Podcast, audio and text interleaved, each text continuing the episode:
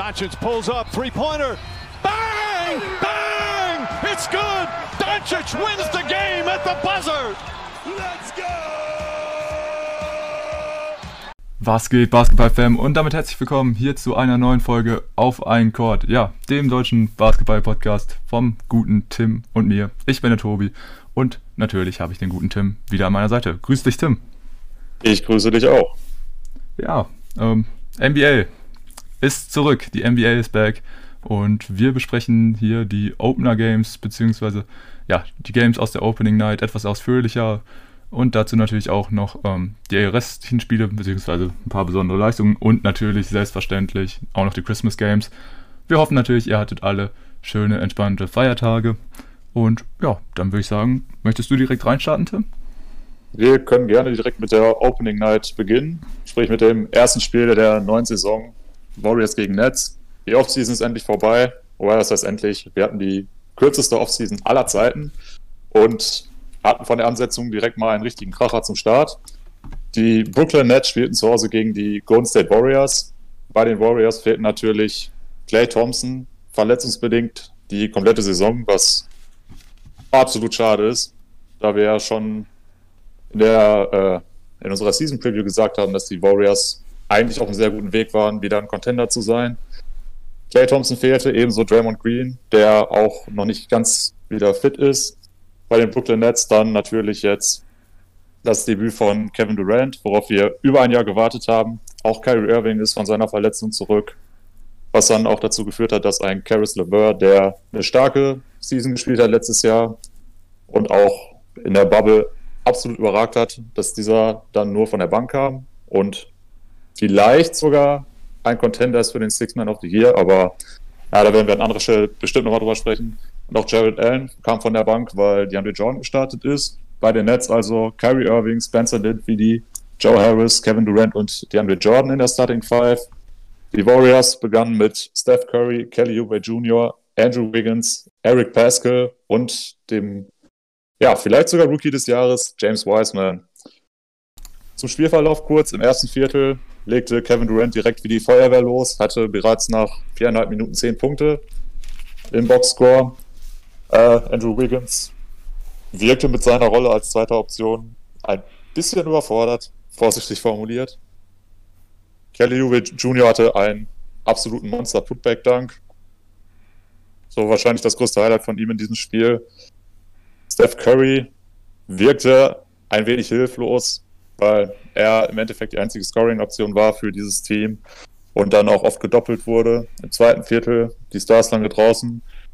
Andrew Wiggins wollte vorangehen, hat allerdings keinen Blumentopf getroffen, muss man leider ehrlich so sagen. Ähm, James Wiseman in der ersten Halbzeit mit einem super starken Debüt. Hätte ich ihm ehrlich gesagt so nicht zugetraut, da er nur, ich glaube, drei College-Spiele gemacht hatte. Und ja, Kevin Durant ist etwas abgekühlt. War aber auch nicht schlimm, da die Nets das Spiel deutlich äh, dominiert hatten eigentlich.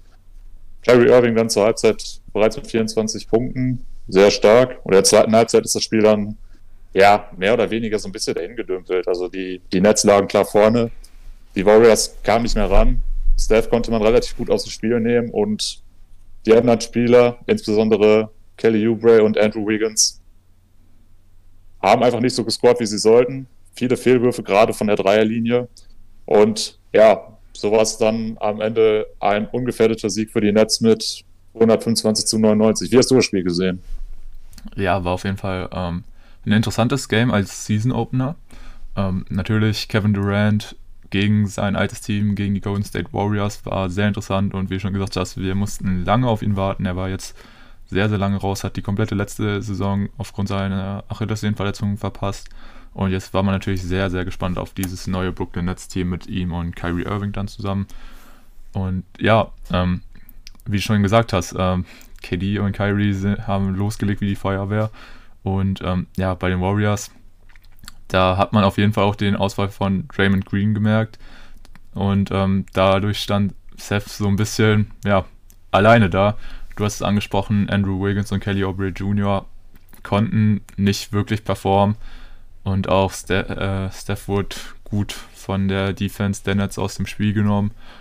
Und ja, so kam es dann halt, wie du schon gesagt hast, dazu, dass das Spiel irgendwann relativ eindeutig war und einfach nur noch so ein bisschen vor sich hergedümpelt ist, was ziemlich schade war, weil ja, dadurch ähm, konnte man dann tatsächlich auch gar nicht mehr, mehr so viel von ähm, KD und Kyrie sehen, haben beide dann auch nur 25 Minuten jeweils gespielt, weil danach war es halt einfach over. So, von daher, ja, nicht das erhoffte spannende Spiel zum Auftakt. Da wurde dann halt doch ähm, ziemlich deutlich, dass die Warriors, ähm, dass denen dann sehr viel Ecken und Enden fehlt, dass natürlich die Verletzung von Clay ein sehr großes Problem ist und natürlich auch der Ausfall von Draymond in diesem Spiel. Aber ja, du hast schon angesprochen, James Wiseman ähm, hat ein ziemlich ordentliches Spiel gemacht. Er ist natürlich auch nicht überragend, aber ja, wenn du halt auch gegen ähm, so Leute wie Jordan oder Jared Allen spielst, ist halt auch für dich als Rookie, denke ich mal, nicht ganz so einfach. Und ansonsten, ja, hast du da, denke ich, schon so gut wie alle Punkte genannt. Ähm, war, denke ich, dann doch ein bisschen überraschend, dass es bei den Brooklyn Nets direkt so gut läuft. Aber wenn man gesehen hat, ähm, wie das Spiel so verlaufen ist, würde ich sagen, muss man sogar eher dann die Leistung der Golden State Warriors kritisieren, als die Leistung der Brooklyn Nets irgendwie großartig zu loben, weil ich denke, da waren sie noch lange nicht an ihrem Maximum. Nee, also da würde ich dir vollkommen zustimmen. Aber ich fand, ein sehr interessanter Keystart ist, wenn man jetzt die Teams vergleicht, die Nets mit einer Dreierquote von 42,9 Prozent, die Warriors hingegen nur 30,3% gerade Steph nur 20 Prozent. Ähm, Kelly Huber und Andrew Wiggins habe ich mir jetzt nicht notiert, aber die waren auf jeden Fall noch, noch darunter. Und ja, ich meine, wenn deine drei Top-Optionen der Offensive so schwach von der Dreierlinie schießen, ja, ist es nun mal unfassbar schwer, äh, ein Spiel zu gewinnen. Gerade wenn der Gegner dann die Brooklyn Nets sind, die zwar, wie du schon gesagt hast, jetzt neu zusammengestellt sind und man ja eigentlich nicht davon ausgehen konnte, dass sie schon so gut harmonieren, aber ja, wenn du dir allein die Starting Five anguckst, da ist nun mal so viel Qualität und wenn du dann nur 30 Prozent von draußen schießt gegen so eine Truppe, ja, hast du einfach keine Chance. Aber ich würde jetzt nochmal die, die Leistung von Kyrie Irving hervorheben. In 25 Minuten 26 Punkte. Dazu unfassbare Quoten. 62,5 Prozent aus dem Feld und 57,1 von der Dreierlinie. Ja, Top-Leistung von ihm. Gut, er hat jetzt nur 25 Minuten gespielt. Mehr war er auch nicht nötig. Äh, ebenso, KD hat es ja auch schon gesagt, hat auch nur 25 Minuten gespielt bei seinem Comeback. 22 Punkte. Ja, Wurfquoten noch ausbaufähig, 43,8 aus dem Feld und gut 50 von der Dreierlinie stark, aber ich glaube, es war einer von zwei oder zwei von vier. Also jetzt auch ähm, vom Volumen her nicht so unfassbar viel. Aber auf jeden Fall schön, ihn wieder auf dem Feld zu sehen und ja, er ist bestimmt noch nicht ganz der Alte, aber auf jeden Fall auf einem sehr guten Weg. Ja, gehe ich mit. Und ja, dann können wir direkt schon zum zweiten Spiel der Opening Night übergehen. Und zwar gab es hier direkt zum Auftakt das Battle of LA, of LA, die Los Angeles Lakers gegen die LA Clippers. Und ja, das war auf jeden Fall auch ein Matchup, ähm, auf das man sich sehr gut freuen konnte. Beide Teams in der Offseason aktiv gewesen, ähm, sprich mit anderen Kadern als ja, zur letzten Saison noch als man dieses Battle ja zum Teil auch in den Conference Finals erwartet hat. Dazu ist es bekanntlicherweise am Ende nicht gekommen. Aber ja, ähm, ich würde erstmal auf die Starting Five eingehen. Bei den Clippers ähm, Serge Ibaka, der Neuzugang dabei. Dazu Kawhi Leonard und Nicola Batum. Sowie ähm, Paul George und Patrick Beverly. Ähm, bei den LA Lakers mit ähm, Marc Gasol auch ein Neuzugang von den Toronto Raptors direkt in der Starting Five. Dazu natürlich die beiden Superstars Anthony Davis und LeBron James. KCP und Dennis waren dann auf den Guard-Positionen. Und ja, war auf jeden Fall schön zu sehen, dass Dennis Schröder es direkt in die Starting Five geschafft hat.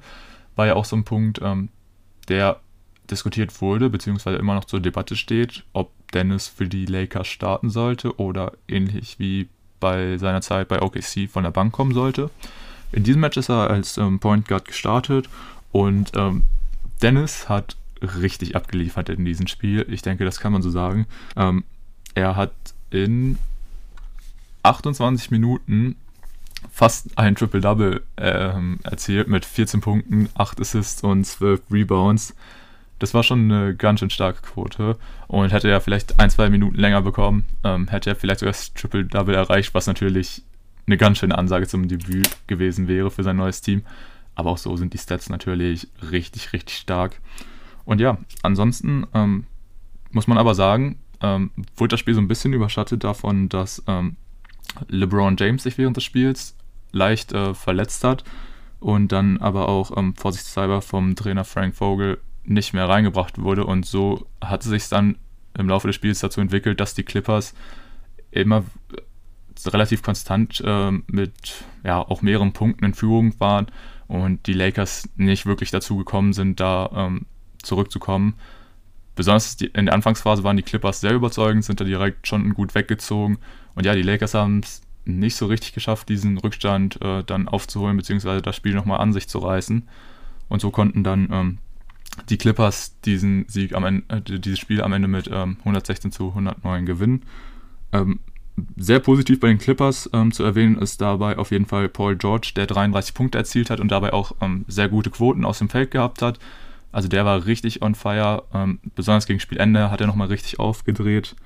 Mit Kawhi Leonard war der andere Superstar auch gut, hat 26 Punkte abgeliefert, aber, dafür, aber für seine Verhältnisse wirklich sehr schlechte Quoten. Ähm, hat, sich, hat 26 Würfe genommen und davon halt nur 10 getroffen.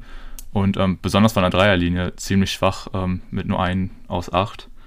Ja, also die Clippers jetzt gar nicht mal mit den überragenden Einzelleistungen, aber dafür halt mit sehr guten Teamstats. Und ja, bei den Lakers, ähm, wie gesagt, Dennis mit einer auffallend guten Statistik, aber bei den anderen äh, Spielern war es gar nicht mal so krass. Also klar, LeBron verletzt, hat trotzdem 22 Punkte erzielt. Anthony Davis war eher unauffällig, hat zwar gut seine Rebounds geholt und auch 18 Punkte gemacht, aber fand ich in dem Spiel ein bisschen unauffällig. Und ja, ansonsten ähm, ein Punkt, den ich auch noch gerne ansprechen würde, ähm, fand ich dann die Rotation der Lakers, weil da war es zwischenzeitlich so, ähm, dass dann mit LeBron, AD und Dennis ähm, gleich drei Spieler raus waren, die man, denke ich, zu den besten dreien zählen kann. Und was dann natürlich auch aufgefallen ist, natürlich, als dann LeBron und auch ähm, Dennis draus waren, dass das Playmaking deutlich gelitten hat bei den Lakers. Also wenn dann äh, Alex Caruso, der hauptsächliche Ballhändler und Playmaker ist, hat man auf jeden Fall den Qualitätsabfall gemerkt. Also das war vielleicht etwas, ja, wo die Leute, die ähm, dafür argumentieren, dass Dennis von der Bank kommen soll, hat man so ein bisschen gesehen, warum vielleicht, weil so ein Dennis hätte in dieser Phase, denke ich, auf jeden Fall dafür sorgen können, dass ähm, die Lakers vielleicht Boden gut machen auf die Clippers, weil so war es halt ein bisschen schwierig. Wen man natürlich ähm, hervorheben muss von der Bank, war Montrezl Harrell, der hier gegen sein Ex-Team ähm, direkt mal ran durfte. Ist ja vor der Saison von den Clippers zu den Lakers rübergegangen und hat hier tatsächlich auch mit 32 Minuten die meisten bei den Lakers abgerissen. Konnte dabei 17 Punkte erzielen, 10 Rebounds holen, also auf jeden Fall auch gute Stats bei ihm. Kai Kusma kann man auch noch lobend erwähnen, der kam auch gut von der Bank und hat nochmal 15 äh, Punkte gebracht. Von daher, es war kein schlechtes Spiel der Lakers, aber man hat gegen Ende irgendwie gemerkt, dass es dann so ein bisschen abgegeben haben, beziehungsweise schon abgeschenkt haben, ähm, nachdem LeBron dann draußen war. Und ja, dadurch leider jetzt nicht diese, dieses erhoffte, spannende ähm, Battle of LA, auch wenn der Endstadt jetzt gar nicht mal so eindeutig war. Aber ja, wie ist dein Kommentar denn zum Spiel, Tim? Ja, ich finde auch, dass das Ergebnis im Endeffekt ein bisschen täuscht. Die Clippers gewinnen mit sieben Punkten Vorsprung, waren aber in meinen Augen schon das deutlich stärkere Team. Du hattest Paul George angesprochen. 62,5% von der Dreierlinie sind natürlich absolute Weltklasse. Und ich finde eh nur die Quote stark. Ähm, was mir aufgefallen ist, ist, dass er vor allem in den wichtigen Momenten da war und die Dreier getroffen hat. Es war jetzt zum Beispiel so, dass die Lakers nach dem ersten Viertel schon mit 20 Punkten zurücklagen. Und immer sobald sie wieder ein bisschen rangekommen sind, hat Paul George wieder den Lauf gestoppt und einen Dreier getroffen. Also, Pandemic P, nichts mehr von zu sehen. Der Junge hat sich auf jeden Fall wieder gefangen und war für mich definitiv der Mann des Spiels. Ähm, Harry hat es so angesprochen. Der hat natürlich schon ein gutes Spiel von der Bank gemacht, aber ich fand gerade in der ersten Halbzeit und besonders im ersten Viertel hat er doch gerade in der Zone recht schlecht verteidigt. Da hätte ich mir eigentlich schon ein bisschen mehr Spielzeit für, für Marc Gasol gewünscht, der jetzt insgesamt nur zwölf Minuten auf dem Parkett stand. Aber ja, ich denke, so den wichtigsten Punkt hast du genannt. LeBron James, nachdem er raus war, haben die Lakers eigentlich das Spiel weitestgehend abgeschenkt. Da kam dann nicht mehr so ganz viel. Schröder wahrscheinlich schon der beste Mann bei den, bei den Lakers, auch wenn die, die Wurfquote mit 33,3 Prozent jetzt auch nicht Weltklasse ist. Aber hat auf jeden Fall gesehen, dass er eine bedeutende Rolle spielen soll in diesem Team und ja, dass er eben die Würfe auch nimmt. Also er scheint jetzt in den Augen von Frank Vogel schon die klare dritte Option zu sein, was ich sehr gut finde, was mich freut. So würde ich ihn auch einsetzen wollen. Und ja, gut. Ich denke, in den nächsten Spielen wird man bei den Lakers schon eine klare Steigerung sehen. Man muss natürlich auch sagen, dass sie jetzt eine unfassbar kurze Offseason hatten. Ich meine, das äh, letzte Final-Spiel ist, glaube ich, noch keine drei Monate her oder vielleicht gerade so. Mhm. Er ist natürlich wenig und ja. naja. Ja, ich glaube. Da muss man gucken. Und ich finde auch, man, du hattest das mit dem Playmaking angesprochen. Man merkt jetzt gerade schon, was für ein Luxus es ist, wenn man einen Rajon Rondo von der Bank noch bringen kann, was jetzt natürlich dieses Jahr wegfällt. Ja, auf jeden Fall. Also, ja, ich gehe auf jeden Fall mit. Also, dass ähm, die Lakers vielleicht noch nicht ganz so frisch waren, nachdem das nachdem die Finals gegen ähm, die Heat, ich glaube, jetzt knapp über 70 Tage her sind, ist auf jeden Fall verständlich. Also mit so einer kurzen Offseason, dann kann ich es auch verstehen, dass man da bei einem LeBron James nicht irgendwie einen großen Risiko eingehen will im ersten Saisonspiel, sondern ja, dass man sich da vielleicht noch etwas mehr schont und nicht äh, die 110% gibt, ähm, wie vielleicht dann gegen Ende der Saison. Ist auf jeden Fall verständlich. Und ja, ähm, du hast schon, du hast jetzt angesprochen, der Weggang von Rondo ist da auf jeden Fall aufgefallen, weil ja, wenn so der Einzige, der für andere einen Wurf kreieren kann, halt Alex Caruso ist, ist es schon ein deutlicher Qualitätsabfall. Und ja, das hat mir dann auch nochmal so ein bisschen gezeigt, ey, wieso über, ähm, argumentieren überhaupt Leute dafür, dass vielleicht ein Dennis von der Bank kommen soll und ähm, eventuell dann ein LeBron auf der 1 startet, weil ja, so ein Dennis hätte hier von der Bank auf jeden Fall in der Zeit ähm, deutlich mehr machen können weil so konnten die Lakers halt, ja, wie schon gesagt habe, auch nicht wirklich mehr rankommen. Aber ja, im Endeffekt steht halt jetzt diese Auftaktniederlage der Lakers da. Die Clippers konnten dieses erste Battle of LA für sich entscheiden. Und ja, ansonsten wäre es das von meiner Seite zu dem Spiel und ich würde sagen, wir könnten direkt weitermachen. Ja, sehr gerne. Okay. Wir hatten, ja. wir hatten dann in der zweiten Nacht dann die restlichen Spiele, oder beziehungsweise alle Mannschaften, die wir jetzt in der Opening Night noch nicht gesehen hatten, kamen dann zum Einsatz, hatten insgesamt 13 Spiele. Dort wollen wir mal ein Spiel hervorheben, nämlich das Spiel der Bucks bei den Celtics. Das, ich denke, das kann man klar so sagen, bisher beste Spiel dieser noch sehr jungen Saison. Ähm, Definitiv. Ja, die Celtics gewinnen mit 122 zu 121. Ähm, wir haben gesehen, ein Janis geht wahrscheinlich schon wieder absolut auf den nächsten MVP-Titel. Hatte in 36 Minuten 35 Punkte, 13 Rebounds, 2 Assists. Dazu 50% aus dem Feld, was ordentlich ist. Jason Tatum hat auch versucht, sein, ja, sein Case für den MVP direkt zu, ja, zu untermauern. Hatte in 33 Minuten 30 Punkte und 7 Rebounds. Dazu 2 Assists, 2 Steals und 1 Block. Auch mit, ja, zumindest ordentlichen Quoten 42,9 aus dem Feld ist jetzt nicht überragend, aber dafür 46,2 von der Dreierlinie. Spannend zu sehen, was natürlich, was die neu zusammengestellten Bugs jetzt reißen, ob sie wirklich dieses Jahr endlich nach dem Titel greifen können. Die Umstellung haben jetzt auch dazu geführt, dass Janis dann tatsächlich seinen Supermax unterschrieben hat. Ähm, ja, was haben die Rollenspieler gemacht? Ich finde, Chris Middleton muss man auf jeden Fall hervorheben mit 27, 14 und 8. Und neben Jan ist auf jeden Fall der zweitbeste Mann, aber auch Drew Holiday hatte ein super starkes Debüt für die Bucks, hat auch 25 Punkte erzielt. Ähm, bei, den, bei den Celtics kam dazu dann noch Jalen Brown mit einer super Leistung, 33 Punkte, 5 Rebounds, 4 Assists. Ähm, wer enttäuscht hat, war Marcus Smart, der in 38 Minuten nur drei Punkte erzielt hat. Aber naja, gehen wir erstmal auf die, auf die Lineups ein, mit denen beide Contender im Osten dann jetzt gestartet sind. Bei den Celtics gab es eine große Überraschung. Man hat mit Marcus Smart auf der Point Guard Position gestartet. War zumindest für mich sehr unerwartet. Dazu dann Jalen Brown, Jason Tatum und dann im Frontcourt und das konnte ich erst gar nicht glauben, als ich es gelesen habe. Man ist gestartet mit Daniel Chase und Tristan Thompson.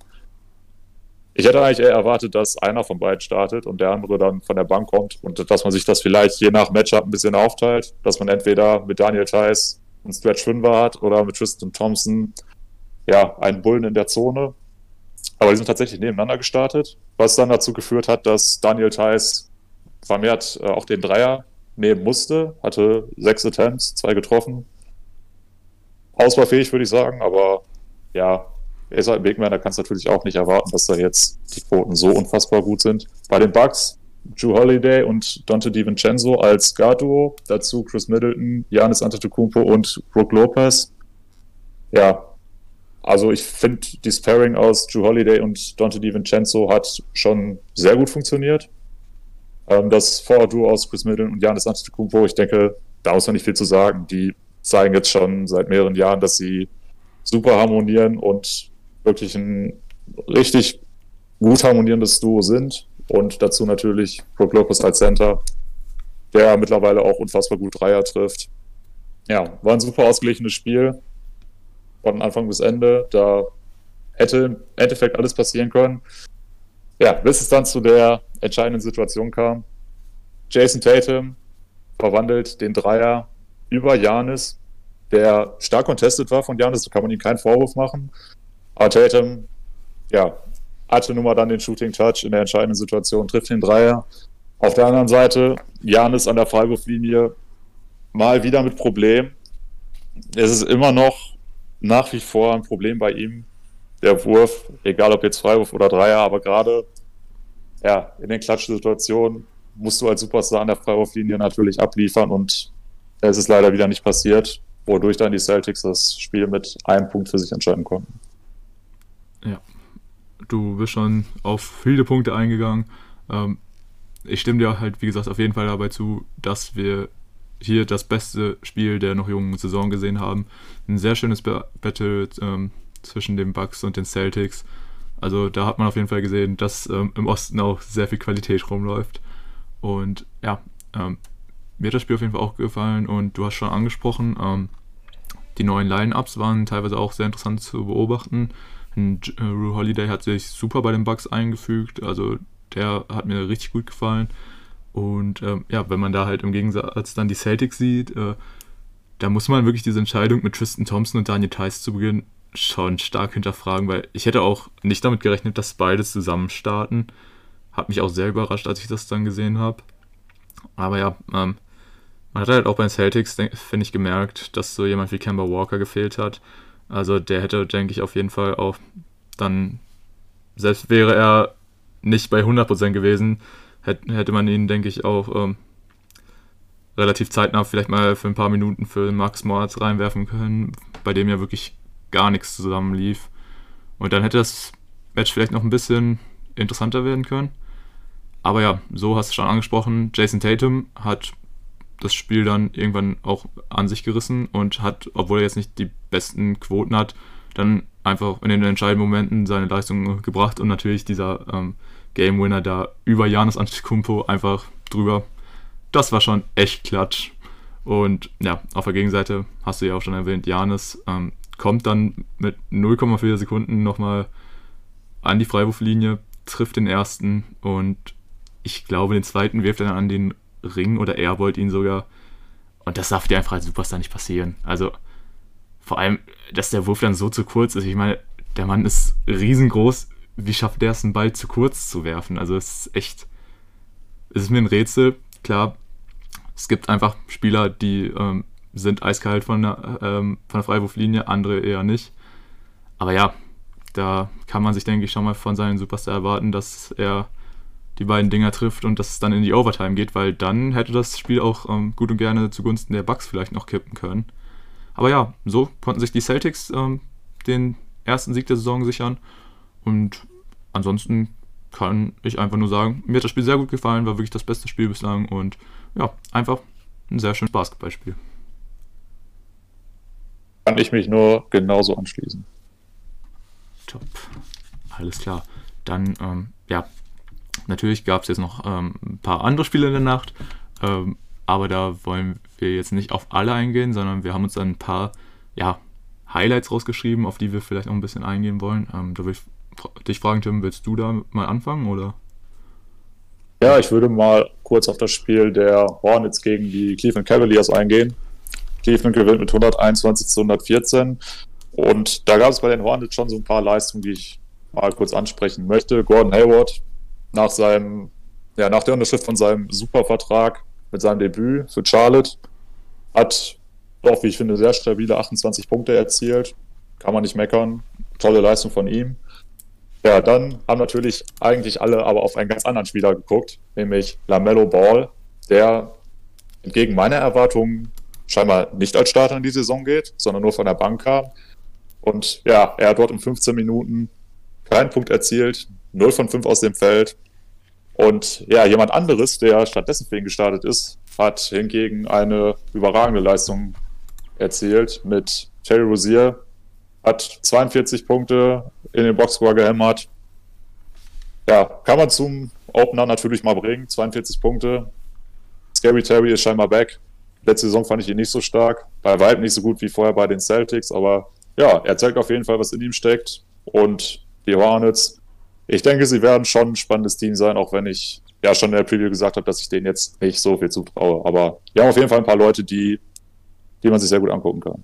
Denke ich auch. Und klar, hm, man kann von den Hayward dir halt, was man will, aber er bringt einen auf jeden Fall seine Punkte, wenn er denn fit ist. Und äh, ja, die Leistung von Terry Rozier kann man wirklich nur appreciaten. Also 42 Punkte einfach mal in der Opening Night zu droppen, ist schon ziemlich krass. Und ja, ich denke, dann kann man da halt auch so ein bisschen über das Debüt von Lamello drüber gucken, weil ja, ich meine, immerhin hat ein anderer Guard bei den Hornets abgeliefert und ich denke, es ist auch vielleicht ganz gut, wenn ähm, Rosier erstmal die ersten Spieler in der Saison auch startet, beziehungsweise auch über mehrere Wochen startet, damit vielleicht dieser Druck auf Lamello vielleicht ein bisschen abflacht, weil ja, er ist halt wirklich schon, ja, was heißt der interessante, aber er ist schon natürlich der Spieler aus dem diesjährigen Draft-Jahrgang, der Rookie, auf dem so das meiste Spotlight ist.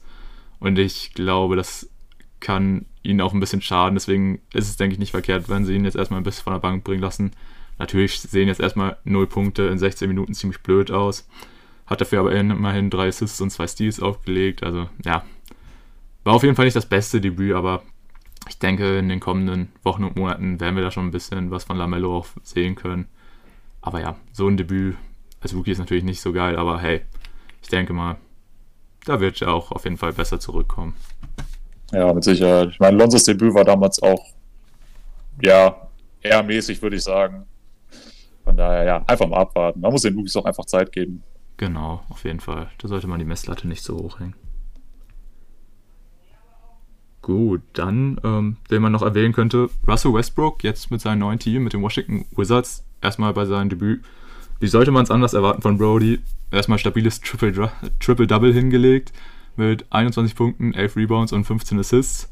Hat am Ende leider nicht ganz gereicht gegen die 76ers, ähm, haben mit 107 zu 113 verloren. Aber ja, ich denke, rein vom Matchup her hätte da auch jeder mit den Sixers gerechnet, dass sie das am Ende holen.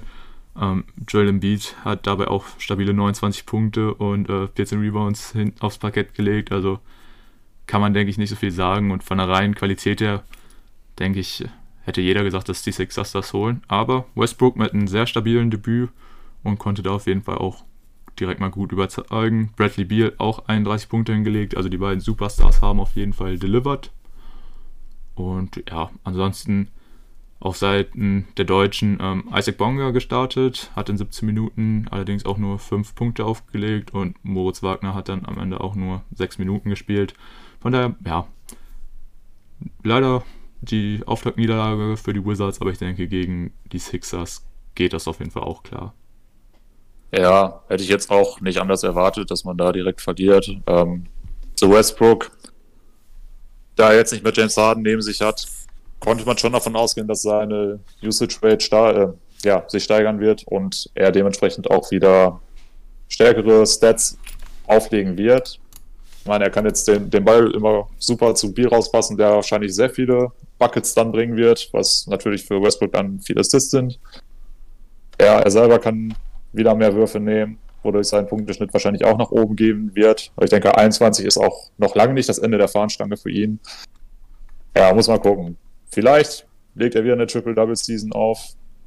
Muss er jetzt in meinen Augen auch nicht machen, aber naja, er ist halt wirklich mit Biel zusammen um so viel Klassen über den Rest seines Teams. Ich denke, da ja, werden wir schon einige starke Boxscores von ihm auf jeden Fall erleben in der Saison. Das denke ich auch. Alles klar. Dann ähm, könnten wir als nächstes noch über Trey Young sprechen. Möchtest du das übernehmen? Ja, sehr gerne. Trey Young in, bei seinem Season Opener 37 Punkte, 6 Rebounds, 7 Assists ist schon unfassbar gut. Dazu 83 Prozent aus dem Feld. 5 von 6 Dreier getroffen und 12 von 14 Freiwürfen. Kann man nicht meckern. Also, das war schon ein absolutes Brett von ihm. Dazu dann die Hawks mit, einer, mit einem Sieg, 124 zu 104 gegen die Chicago Bulls. Ja, der Junge hat direkt Bock und ich denke, darauf kann er auf jeden Fall aufbauen. Definitiv. Und ähm, ja, so viel, denke ich, braucht man dazu auch nicht zu sagen. Wie gesagt, Trae Young, ein richtig geiles ähm, erstes Spiel im Season Opener. Aber ein anderer junger Mann hat es ihm da direkt nachgemacht, und zwar Ja Morant, der einfach mal ja, sein Career High erreicht hat und mal stabil zum Opener in, äh, im Spiel seiner Grizzlies gegen die Spurs mal 44 Punkte gedroppt hat. Dazu auch noch 9 Assists, äh, also ein ganz schön stabiles Debüt mit seinen 21 Jahren. Klar, im Endeffekt haben die Grizzlies äh, mit 119 zu 131 gegen die Spurs verloren.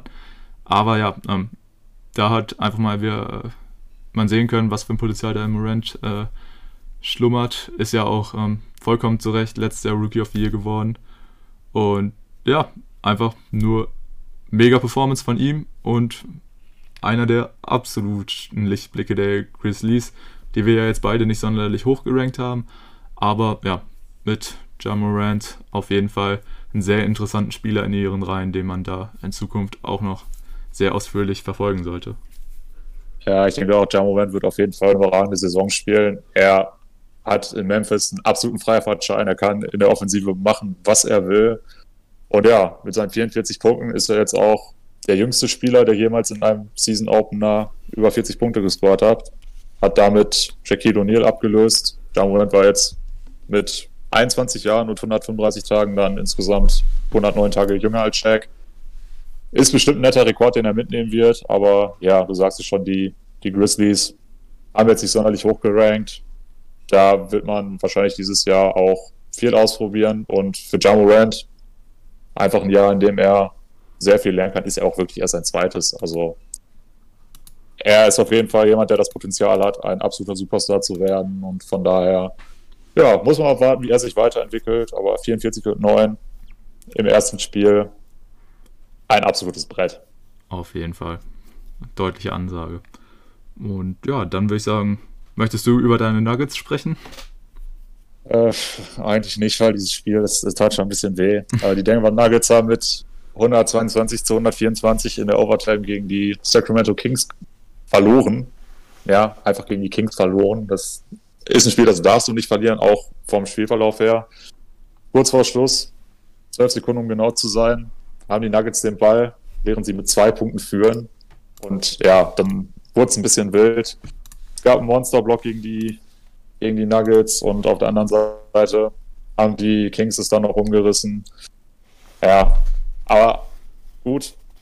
Trotz der Niederlage muss man natürlich die Leistung von Nikola Jokic hervorheben. 29 Punkte, 15 Rebounds und 14 Assists sind nicht nur ein Triple-Double, sondern ein brutales Triple-Double. Also 15 Rebounds und 14 Assists sieht man so in der Kombination ganz, ganz selten. Dazu natürlich 29 Punkte, der Junge ist einfach das All-Around-Package, einer der besten Center der Liga. Und naja, ich hoffe natürlich, dass es in den kommenden Spielen für die Nuggets ein bisschen besser aussieht und dass man dann vor allem solche Spiele, die man gewinnen muss, dann auch wirklich dann über die Zeit bringt.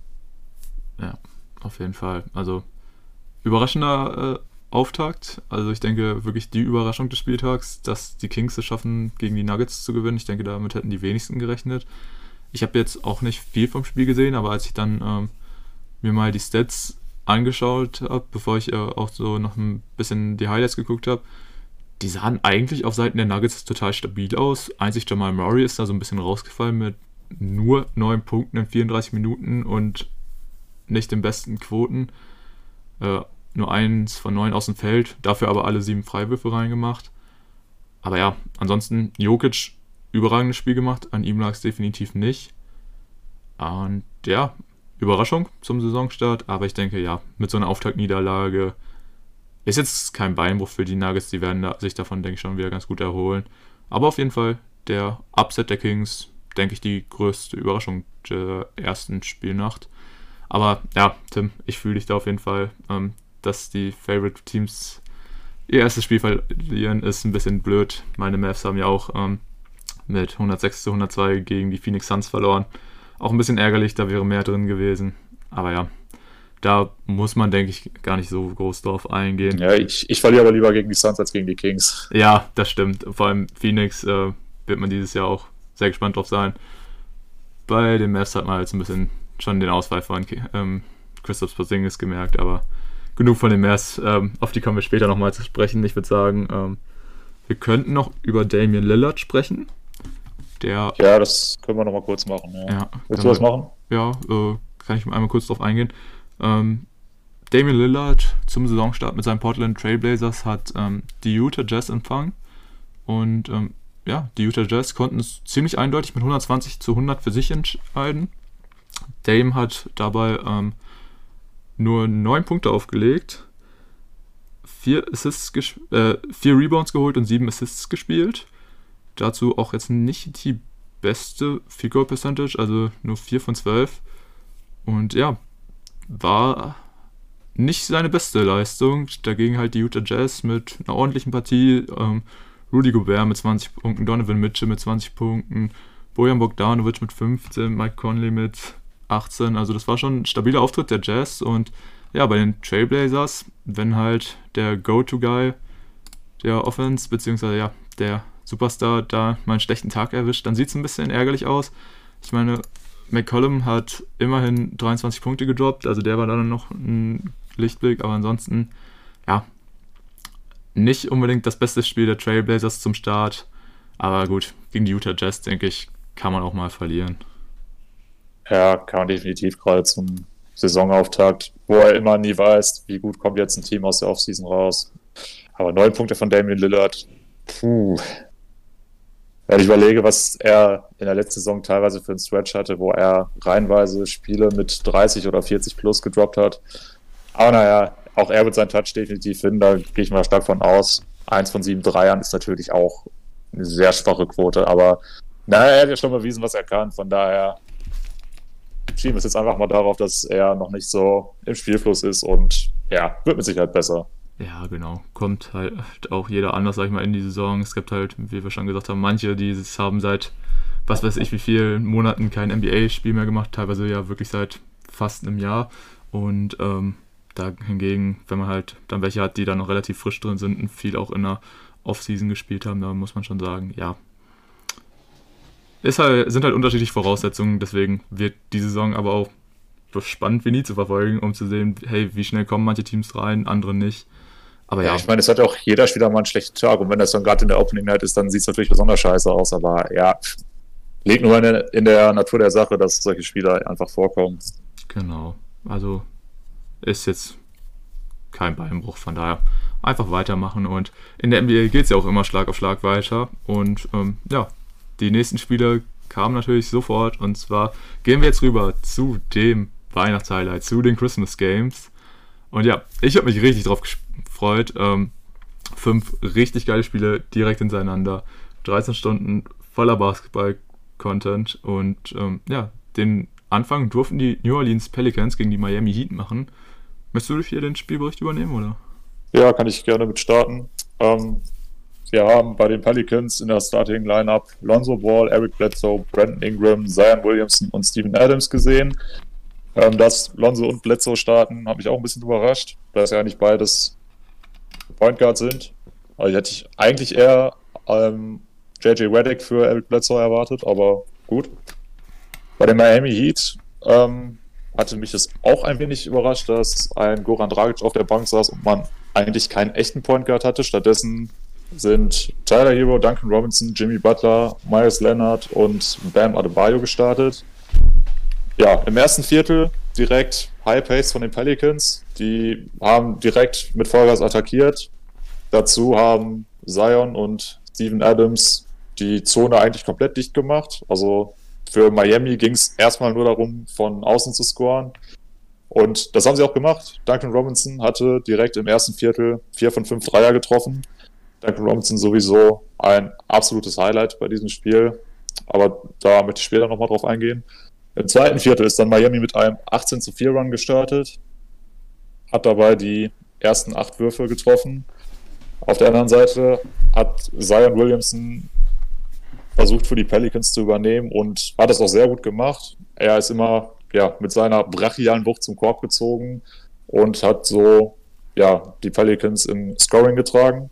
Bei der zweiten Halbzeit hat Zion weiterhin versucht, mit dem Kopf komplett durch die Wand zu gehen.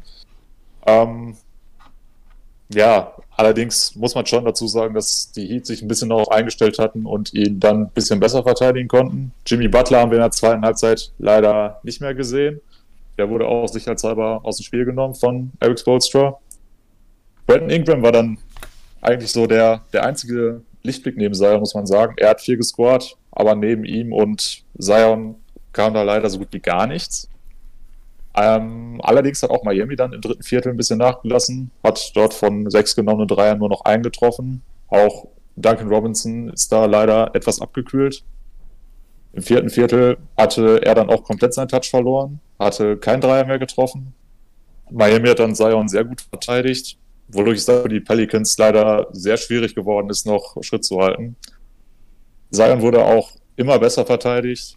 Ähm, Ingram hat komplett seinen Impact verloren, hat kaum noch einen Wurf getroffen und auch ja, einer meiner absoluten Lieblingsspieler, JJ Reddick, hatte leider einen sehr schlechten Tag und hat nur acht Punkte erzielt bei 14,3 Prozent aus dem Feld und 20 Prozent von der Dreierlinie.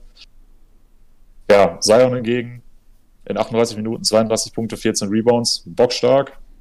Ähm, dazu dann noch Goran Dragic bei Miami, den ich ein bisschen hervorheben möchte. Kam von der Bank mit 18 Punkten und 9 Assists.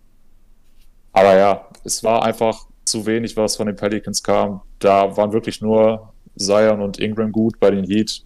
Das, das Ball-Movement hat hervorragend funktioniert. Ja, Duncan Robinson habe ich schon ein paar Mal erwähnt.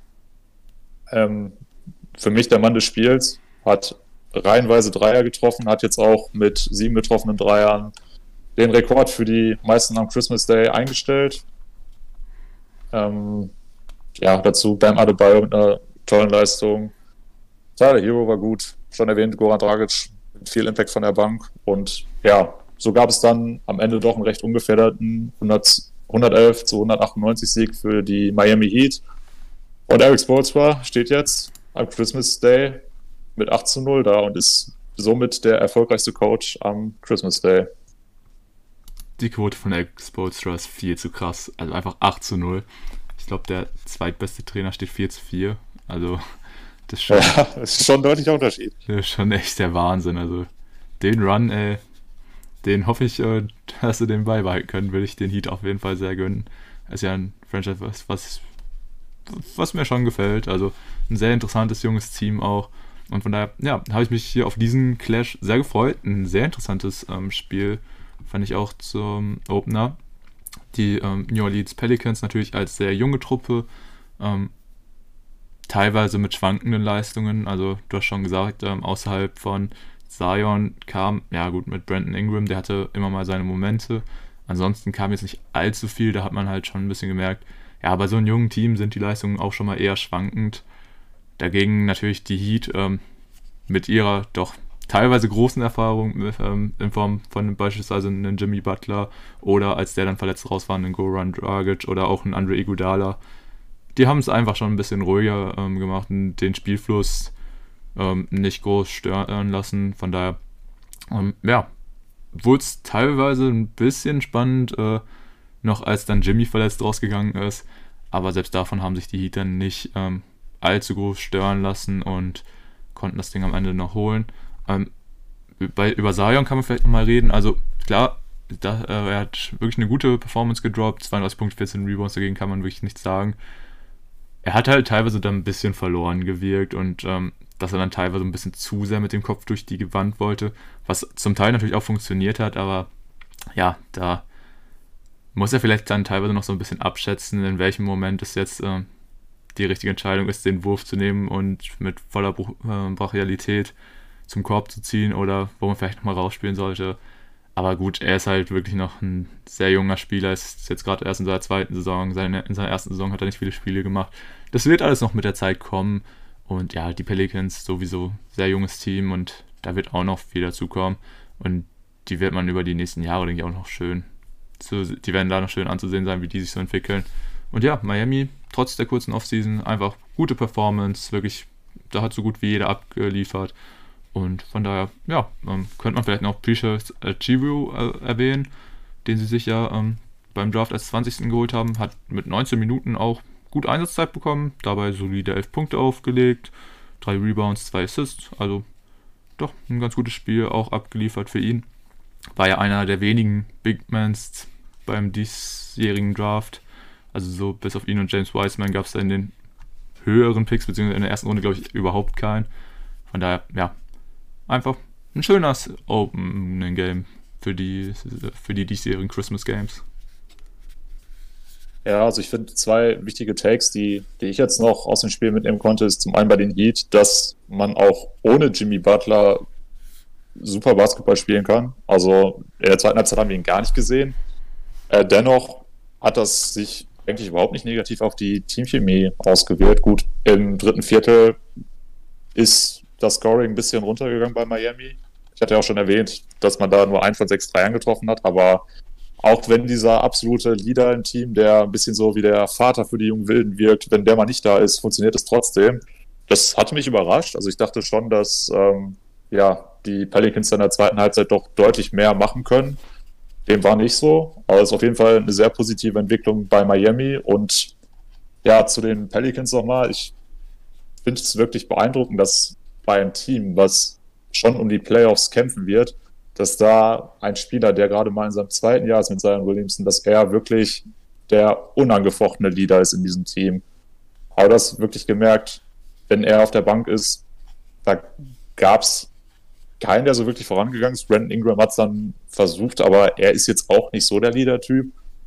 Also von daher schon krass, das sei ja mit seinen, ich glaube, 21 Jahren ist er auch erst, dass er wirklich der absolute Leader in dieser Franchise ist, die jetzt kein, bei Weitem kein Trash-Team ist. Also ja, ja, wird ein spannendes Jahr für ihn. Er, ja, 32 Punkte, 14 Rebounds ist schon brutal stark. Aber wenn ich jetzt davon spreche, dass er den nächsten Schritt machen muss, dann ja, können wir eigentlich nur davon reden, dass er wirklich auch diese Leistung oder zumindest ähnliche Leistung dann konstant bringen muss. Aber das traue ich ihm zu und deswegen bin ich auch gespannt, wie er sich dann im Rest der Saison dann so macht. Ja, auf jeden Fall. Also, es ist schon einfach krass, hast du gesagt. Also, Sario mit 20 Jahren, dass er da wirklich so die erste Option auch einfach bei den Pelicans ist, ist einfach wirklich krass. Und ja, auf der Gegenseite hat man ja mit Tyler Hero auch ein unfassbar junges Talent, ebenfalls erst 20 Jahre jung, jüngster Starter in den Finals. Hat jetzt kein spektakuläres Spiel hier gemacht, aber trotzdem äh, solide 11 Punkte aufgelegt. Und ja, ansonsten will ich auch noch, noch mal bei den Heat ähm, Goran Dragic positiv hervorheben. Also wie der dann teilweise übernommen hat, nachdem Butler raus war. Und dann hast du so ein bisschen gesehen, dass er das Spiel an sich gerissen hat. Auch dann, als es im dritten Viertel nicht ganz so gut lief, hat er wirklich saustark übernommen und mit guten Aktionen, gutes Playmaking, dann wieder ähm, das Spiel ein bisschen beruhigt, ein bisschen Ruhe reingebracht und ja, so konnten die Heat dann das Ding relativ ja, locker für sich entscheiden, beziehungsweise gut nach Hause bringen. Und ja, dann würde ich jetzt zum nächsten Spiel übergehen. Sehr gerne. Ah, okay. Äh, beim zweiten Spiel hatten wir dann die Golden State Warriors gegen die Milwaukee Bucks. Ähm, ja, Golden State, ähm, ne, beide sogar mit einer Niederlage zum Auftakt. Ähm, von daher war es hier interessant zu sehen, wer schafft sich den ersten Saisonsieg sichern zu können. Und ja, wer hier auf ein spannendes Spiel gehofft hat, wurde leider enttäuscht. Ähm, die Bucks ich gehöre dazu. Ja, die Bucks konnten es, äh, konnten es sehr eindeutig mit 138 zu 99 für sich entscheiden. Ähm, ich würde sagen, wir gehen erstmal auf die Lineups ein. Da, ähm, ja, muss man aber tatsächlich sagen, ist im Vergleich zu den Spielen am ersten Spieltag nicht so viel passiert, also beide mit denselben Lineups. Bei den Golden State Warriors ähm, James Wiseman auf der 5, ähm, Eric Pascal, Andrew Wiggins, Aubrey Jr. und Steph Curry. Bei den Bucks Brooke Lopez, Giannis Antetokounmpo, Chris Middleton, Jeru Holiday und ähm, DiVincenzo. Und ja, ähm, was natürlich hier wieder aufgefallen ist, also bei Golden State kann man eigentlich das, was wir eben zu den Nets gesagt haben, einfach copy-pasten und ähm, auch zu diesem Spiel sagen. Also wieder keine guten Leistungen von Kelly Aubrey Jr. und von Andrew Wiggins. Seth hat es richtig, richtig schwer gegen Jeru Holiday. Also das war eine sehr, sehr undankbare Situation für ihn, wenn er schon ja, das meiste auf dem Feld machen muss und dann halt noch gegen so einen guten Verteidiger spielen muss. Da sah es natürlich auch für Seth äh, wirklich schwierig aus. Ich meine, er hat trotzdem seine 19 Punkte gemacht, aber ja, auch nur 6 von 17 aus dem Feld getroffen, also gar nicht mal so die krassen Quoten für ihn. Trotzdem hat man ihn angemerkt, er versucht und er macht und er ist gelaufen. Also am Einsatz hat es definitiv nicht gemangelt bei Steph, äh, bei Steph, aber ja, im Endeffekt war es dann doch alles ein bisschen wenig gegen diese wirklich stark aufgelegten Bugs, ähm, bei denen man auf jeden Fall Chris Middleton hervorheben muss, der erstmal 31 Punkte gedroppt hat. Also sehr stabiles Spiel von ihm. 10 von 15 aus dem Feld, also auch mit einer guten Quote. Und ja, hier war das Spiel auch einfach schnell entschieden. Also Janis musste hier auch gar nicht so sehr performen, hat 15 Punkte gedroppt, dafür aber auch 13 Rebounds geholt. Und das war halt auch so ein Spiel, es war dann relativ schnell entschieden. Merkt man auch daran, ähm, dass bei den Bucks ähm, aus der Starting Five Janis mit 27 die meisten Minuten gemacht hat. Und ja, das ist natürlich sehr, sehr wenig. Und wenn man dann sieht, wie viele Minuten noch die Ersatzspieler abgerissen haben, ist schon auch ziemlich krass. Bei den Warriors hat auch ähm, Steph mit 29 die meisten gemacht. Also war halt viel Trash-Time dabei, in der dann, ja, auch mal die Spieler aus der zweiten Reihe ein paar mehr Minuten bekommen haben. Wen man aber auf jeden Fall auf Seiten der Warriors noch ähm, lobend erwähnen muss, ähm, wie auch schon beim ersten Mal Spiel James Wiseman, gute Partie abgeliefert, 18 Punkte gedroppt, also die zweitmeisten bei den Warriors. Dazu ähm, ja, 8 Rebounds geholt, auch noch 3 Blocks, also auch defensiv. Natürlich merkt man ihn da an, es ist auf jeden Fall eine Umstellung für ihn, hier gegen so erfahrene NBA-Spieler zu spielen. Aber ähm, auf jeden Fall ein sehr, sehr interessanter Rookie und auch definitiv auch zu Recht unser ähm, Pick für den Rookie des Jahres. Weil das Potenzial hat man jetzt schon in diesen beiden Spielen definitiv bei ihm gesehen und ich freue mich einfach auf ihn. Dazu auch drei von vier Dreiern getroffen, was ziemlich stabile ist. Also wirklich, ähm, James Wiseman, der absolute Lichtblick im Moment bei Golden State. Wirst du mir da zustimmen? Ja. Zu 100% stimme ich dir dazu. Oh, ich würde sogar so weit gehen und sagen, James Wiseman ist aktuell der zweitbeste Spieler bei den Warriors. Neben oh, Steph. Ansage. Ja, ja. Ich gucke dir doch an, was Andrew Wiggins und Kelly Oubre liefern. Also. Ja. Gut, klar, wenn Draymond Green zurückkommt, dann revidiere ich das wahrscheinlich ein bisschen. Aber ja, einen wichtigen Punkt, den du angesprochen hattest, Steph Curry. Aktuell ist er der Mann, der wirklich diese Offense im Endeffekt alleine tragen muss und hat dann noch in diesem Spiel die ehrenhafte Aufgabe gehabt, von Joe Holiday verteidigt zu werden. Joe Holiday wahrscheinlich so das mit das schwierigste Matchup, das ein Steph überhaupt bekommen kann. Also es gibt wirklich nur sehr wenige ähm, Guard-Verteidiger, die da einen besseren Job gegen Steph machen können. Von daher brauchst du Steph im Endeffekt gar nicht mal unbedingt doppeln, um ihn einigermaßen kalt stellen zu können. Und ja, so ist das Spiel dann vor sich hingedümpelt. Kelly Oubre und Andrew Wiggins, gerade schon von mir angesprochen, wieder mit katastrophalen Dreierquoten. Ähm, insgesamt die Warriors 22,2% von der Dreierlinie, was absolut miserabel ist. Dagegen die Bucks mit 54,1, was bockstark ist. Das ist dann auch schon Championship-Material, auch wenn es noch sehr früh ist, aber 54,1 ist eine absolute Ansage. Auch Chris Middleton hattest du genannt. 75% von der Dreierlinie, 66,7 aus dem Feld. Ja, die Bugs funktionieren jetzt in der neuen Konstellation schon ziemlich gut. Mussten sich den Celtics nur knapp geschlagen geben. Die Warriors mal mit knapp 40 Punkten aus der Halle geschossen. Da läuft schon einiges zusammen. Vielleicht nochmal kurz zu Kelly Oubre, ein kleiner Stat. Ähm, bei Würfen von ihm oder bei ja, Versuchen, die keine Dunks waren, steht er jetzt bei 0 von 20, 0 von 7 Layups, 0 von 13 Jumpshots. Ja, sowas ist einfach keine zweite Option, das ist auch keine dritte Option.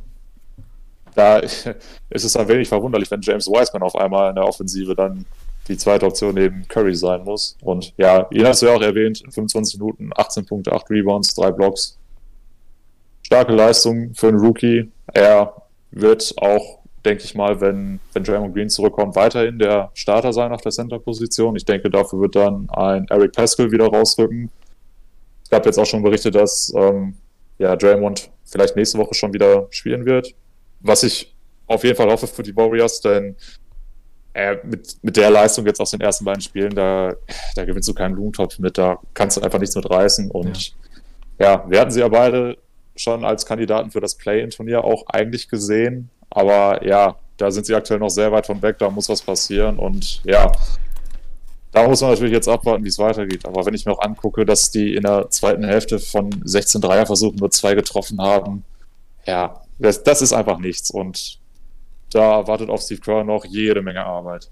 Ja, definitiv. Also, hier hast du wirklich bei dem Spiel, finde ich, sehr schön gesehen, dass, ähm, ja, wie du schon angesprochen hast, natürlich fehlt dann Draymond, weil wenn äh, Steph da wirklich deine einzig wirkliche Option ist, der auch für andere noch kreieren muss, ähm, dann geht dir da so viel ab und wenn du dann halt auch wirklich noch einen guten Gegenspieler für ihn hast, der ihn gut zustellt, dann, ja, geht dir da einfach Qualität verloren.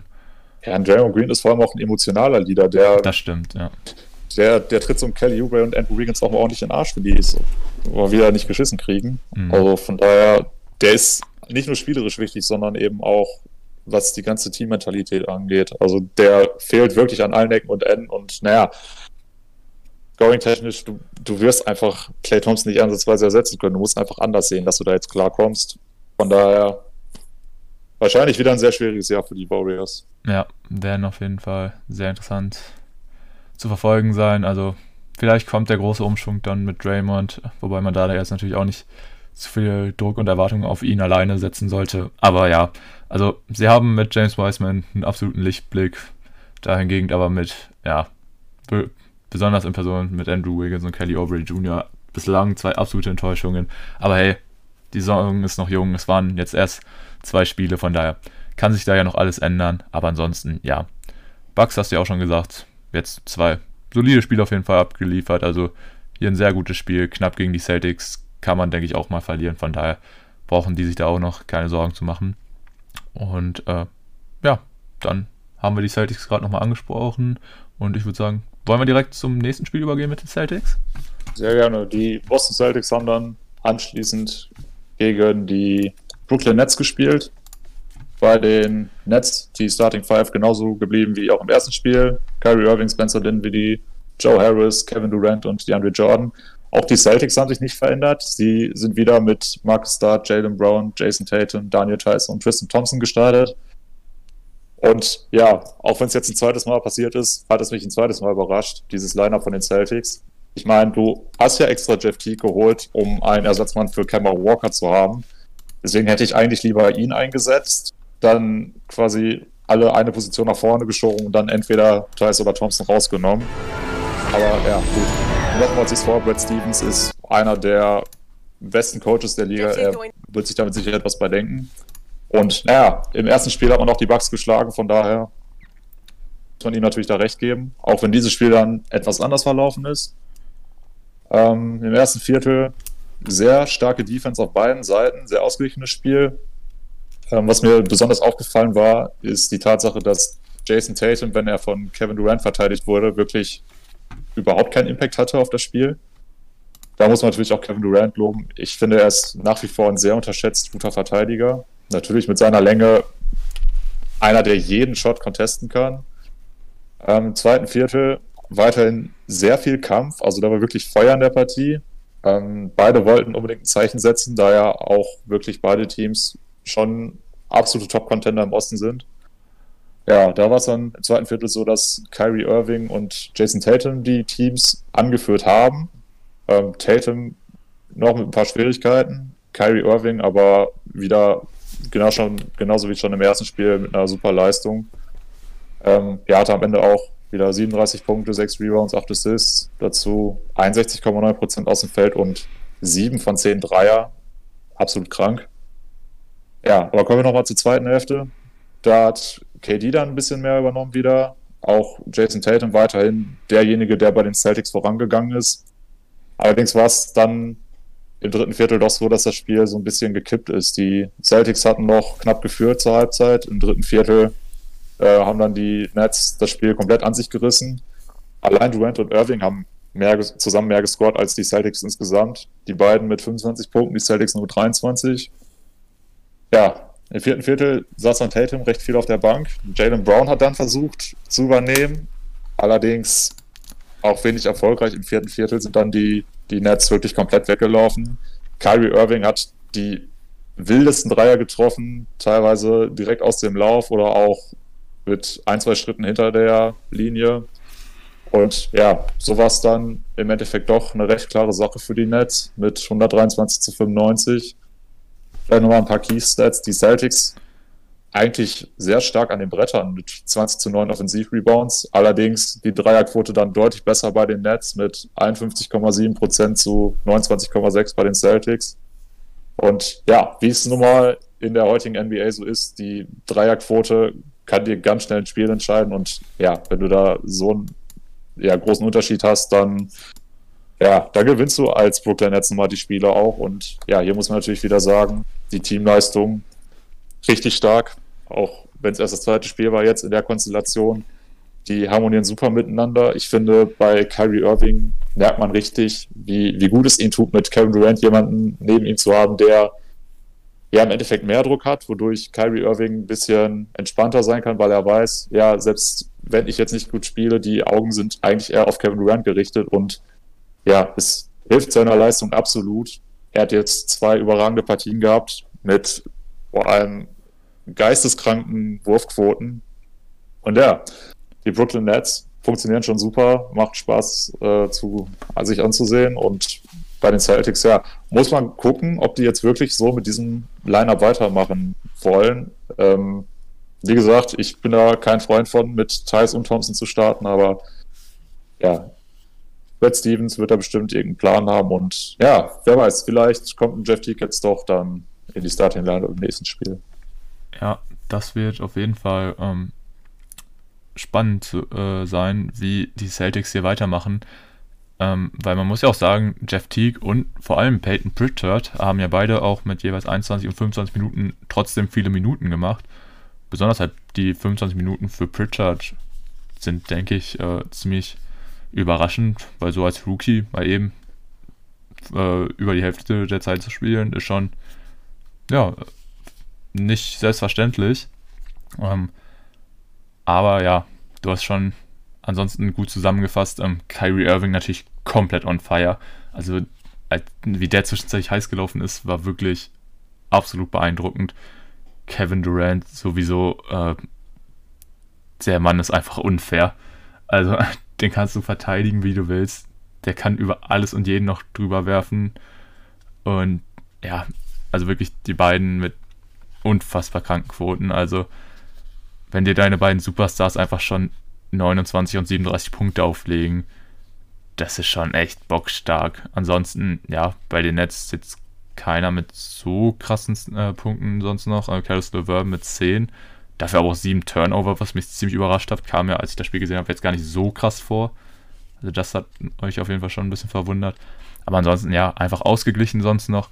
Und wenn deine beiden Superstars einfach so delivern, also dann, ja, können selbst die Celtics mit Jason Tatum und den guten Verteidigern, die sie eigentlich haben, da auch nicht so viel mit ausmachen.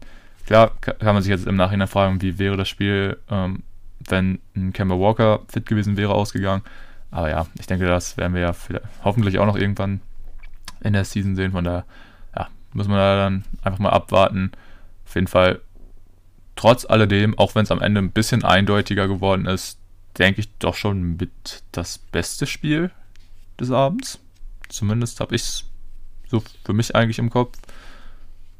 Aber ja. Ja, ich finde find gerade die erste Halbzeit war schon, schon sehr stark. Mhm. Ja. Aber brutale Defense, was man so in der Regular Season jetzt auch nicht ganz so oft sieht. Aber du hast ja wirklich gemerkt, beide Teams wollen sich gegenseitig schon so ein kleines Zeichen setzen mhm. und wirklich klar machen, der Osten geht nur über uns.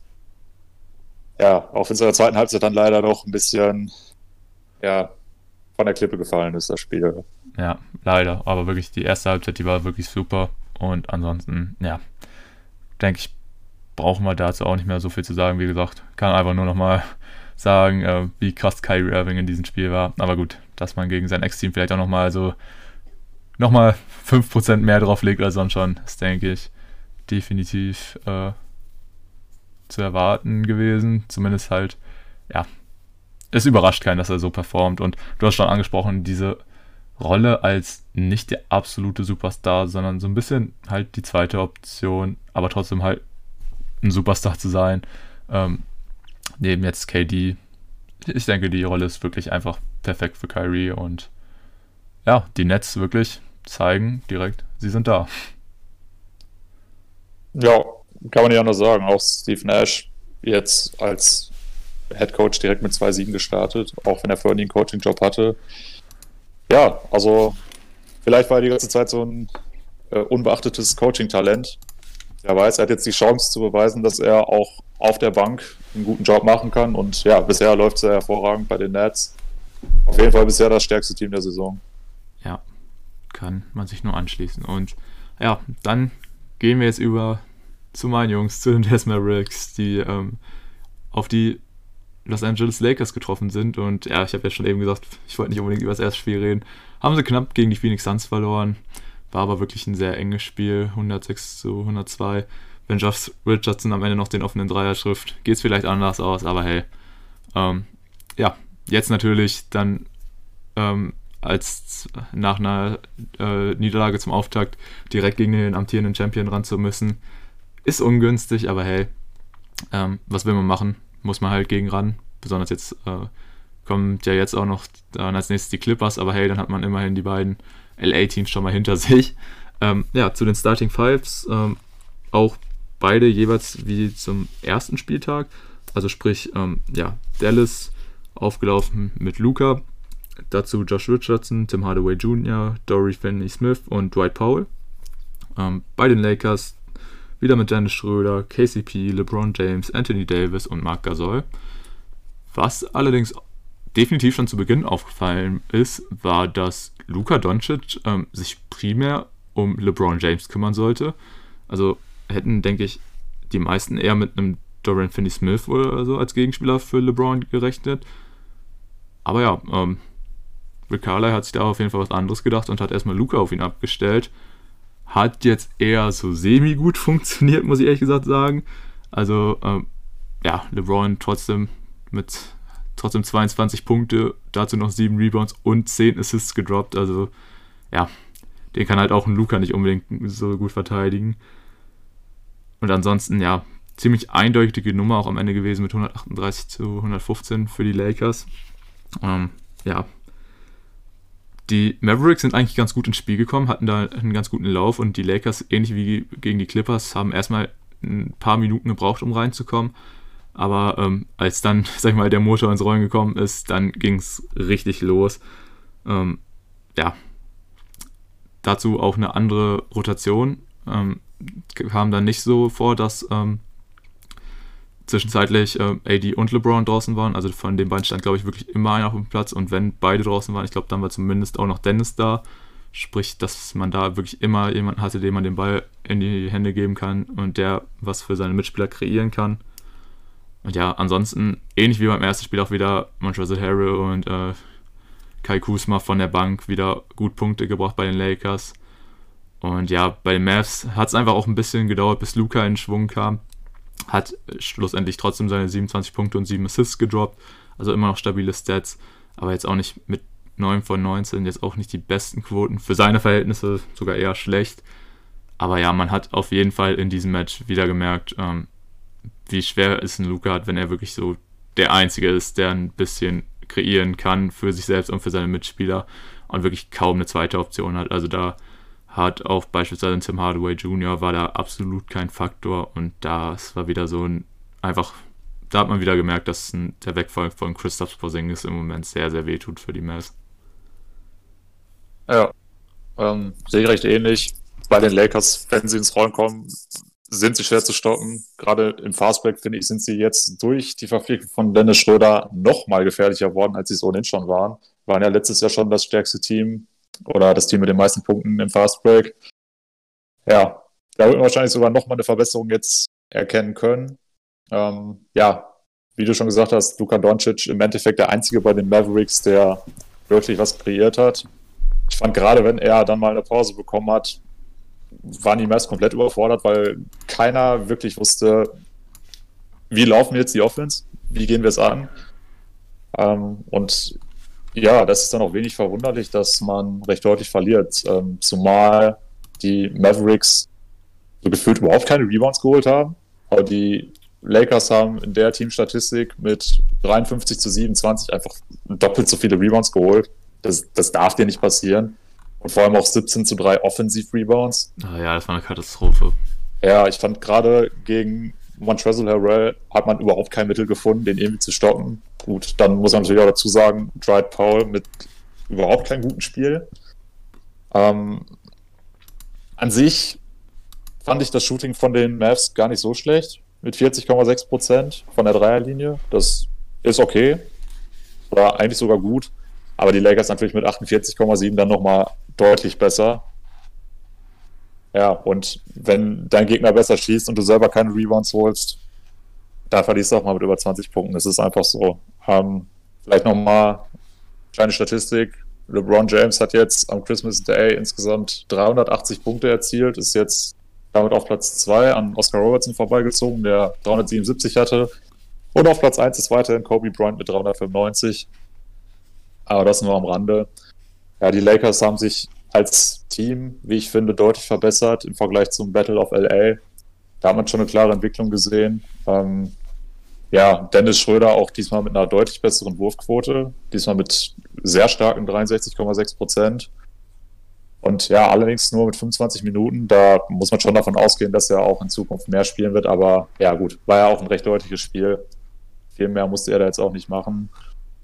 Aber ja, ich, ich finde es einfach schön zu sehen, dass er wirklich auch jetzt im zweiten Spiel nochmal bestätigt hat, dass er die dritte Option neben LeBron und AD sein soll. Und ich denke, das ist eine Rolle, die ihm sehr gut steht und die er auch annimmt. Und ja, ich finde es einfach gut, dass er weiterhin startet. Und ja, sehe einfach sehr viel in den Lakers. Es macht unfassbar viel Spaß, sich die anzugucken. Und ja, man hat jetzt schon, wie schon von mir erwähnt, eine deutliche Steigerung gesehen. Und jetzt sehen sie auch ein bisschen mehr aus wie ein Team, das wirklich im Westen vorne weglaufen kann. Ja, definitiv. Klare Steigerung zum ersten Spieltag bei den Lakers. Bei den Mavs leider nicht. Also, wenn ich da aber auf jeden Fall auch nochmal ähm, positiv hervorheben möchte, ist, äh, habe ich eben äh, vergessen, Trey Burke hat ein gutes Spiel abgeliefert, 17 Punkte ähm, gedroppt und auch allgemein ähm, von der Bank definitiv noch am meisten Impact geliefert. Bei allen anderen war es eher nicht so der Faktor. Ähm, James Johnson war dann am Ende, als Luca im dritten und vierten, vierten Mal kurz vor ein paar Minuten draußen war, war er der Hauptzielspieler, also ähm, der das Playmaking in die Hand genommen hat, was schon ein bisschen kritisch zu beachten ist, aber gut, äh, er hat es im Endeffekt trotzdem solide gespielt, hat noch seine vier Assists geholt und allgemein jetzt kein schlechtes Spiel gemacht, generell jetzt wenig von den Mavs, die ein schlechtes Spiel abgeliefert haben. Klar, ähm, die Big Mans muss man kritisieren, also klar, wenn dein Gegner Spieler wie Anthony Davis, Montrezl Harrell hat, ähm, klar holst du gegen die nicht alle Rebounds, aber in der Statistik halt so hinten zu legen, ist schon echt krass. Also wenn das Gegnerteam fast doppelt so viele Rebounds holt und besonders halt diese drei Offensiv-Rebounds, das ist so unfassbar wenig. Da muss definitiv mehr kommen, nicht nur von einem ähm, Dwight Powell, sondern auch von einem Woody Colley Stay ein. Boban hat es dann eigentlich, als er reingekommen ist, noch ganz gut gespielt aber ja, trotzdem, das, äh, da muss einfach mehr kommen. Aber wie ich vorhin auch schon gesagt habe, da merkt man einfach auch, dass ein Porzingis weg ist. Klar, holt er auch nicht jetzt unbedingt sau viele Rebounds. Aber ja, man merkt einfach den Ausfall bei den Mavs, den sie einfach nicht so gut kompensieren kann wie die Lakers, wenn da mal ein wichtiger Spieler wegbricht. Ja, definitiv. Ich möchte mal kurz auf LeBron James eingehen. Also ich finde jetzt 22 Punkte sind eigentlich gar nicht so viel. Das kennen wir von ihm ja auch ganz anders. Aber dennoch fand ich, dass er wirklich absolut dominiert hat. Und er war gerade wirklich so der Spieler, zusammen mit Montrezl Harrell, gegen den die Mavericks überhaupt kein Mittel gefunden haben. Aber da finde ich, täuscht die Statistik eigentlich ein bisschen. Ähm, ja, gut, auch wenn er in der zweiten Halbzeit dann ein bisschen vom Gas gegangen ist. Ich kann mich noch daran erinnern, dass er im ersten Viertel, ich glaube, schon 10 Punkte und 7 Assists hatte oder sowas. Aber der ist ja wirklich komplett geisteskrank gestartet. Wirkte auch so ein bisschen angefressen nach der Niederlage im Battle of LA. Aber ja, auch im Jahr 18 der King immer noch wahrscheinlich der beste Spieler der Liga. Was äh, natürlich auch absolut ridiculous ist, dass er wirklich jetzt über so einen langen Stretch einfach jedes Mal in jedem Spiel vorangeht und solche Leistungen bringt. Und ja, gerade er ist wirklich so ein Spieler, den, den muss man einfach genießen, solange wir das äh, noch machen können. Definitiv. Also da kann man auch nur sagen, spart euch den Hate, ähm, genießt es einfach. Irgendwann werden wir LeBron nicht mehr spielen sehen und dann werden wir auch darauf zurückgucken und uns irgendwann denken, boah, war das eine geile Zeit. Und von daher, ja, sparen wir uns den Hate und ähm, gehen hier zurück zu der weihnachtlichen Stimmung, zu den Christmas Games und zwar zum letzten Spiel, zu dem Spiel der LA Clippers gegen die Denver Nuggets und ähm, ja, das Spiel habe ich dann tatsächlich als einziges Spiel nicht live geguckt, weil da war dann irgendwann der Basketball-Overload zu groß und es war einfach ein bisschen zu viel. Man war zu müde und ja, jetzt konnte man das Spiel deiner Nuggets leider nicht mehr live gucken, aber ja, ich würde sagen, möchtest du wieder den Bericht über, die, über deine Nuggets übernehmen? Ja, mache ich doch gerne. auch wenn das Spiel natürlich auch, wie schon das erste Saisonspiel der Nuggets, nicht so verlaufen ist, wie ich mir das gewünscht hätte. Ähm, wir haben im ersten Viertel gesehen, dass Michael Porter Jr. wirklich Bock hat, der, der Topscorer im Team zu sein. Er nimmt viele Würfe, auch viele gute Würfe und hat insgesamt auch ein sehr gutes Spiel gemacht, wie ich fand. Ähm, allerdings ist direkt aufgefallen, dass das Rebounding der Nuggets echt nicht gut war. Da Mike Malone hat das ganz gut beschrieben. Also der, der Einsatz ist da einfach nicht wirklich da. Das ist wirklich nur die Frage davon, wie, wie stark boxst du aus, wie gut gehst du den Bällen hinterher. Das ist jetzt nicht so, dass die einfach nicht die Qualität haben, um gut zu rebounden. Das ist Quatsch. Ne? Du hast ja mit Jokic einen, der da auch mal wie im ersten Spiel 15 droppen kann. Ja, aber das hat halt ein bisschen gefehlt. Irgendwann gab es dann auch eine sehr spannende Rotation, wie ich fand. Da haben dann Ball Ball und Isaiah Hartenstein zusammen auf dem Feld gestanden. Also die beiden Spieler, die ich eigentlich eher als Backup-Center für Jokic gesehen hatte, wo ich mich schon gefragt habe, wer bekommt da mehr Minuten? Die standen dann beide zusammen auf dem Feld mit Ball Ball dann als Power Forward. Fand ich spannend, hat aber nicht gut funktioniert, muss man dazu sagen. ja, aber gut, ich auch aus deutscher Sicht muss man sagen, es ist erstmal schön, dass Isaiah Hartenstein schon ja, relativ, ja, relativ viele Minuten bekommt. Aber er hat schon einen festen Platz in der Rotation, erstmal am Anfang, was ich wirklich toll finde.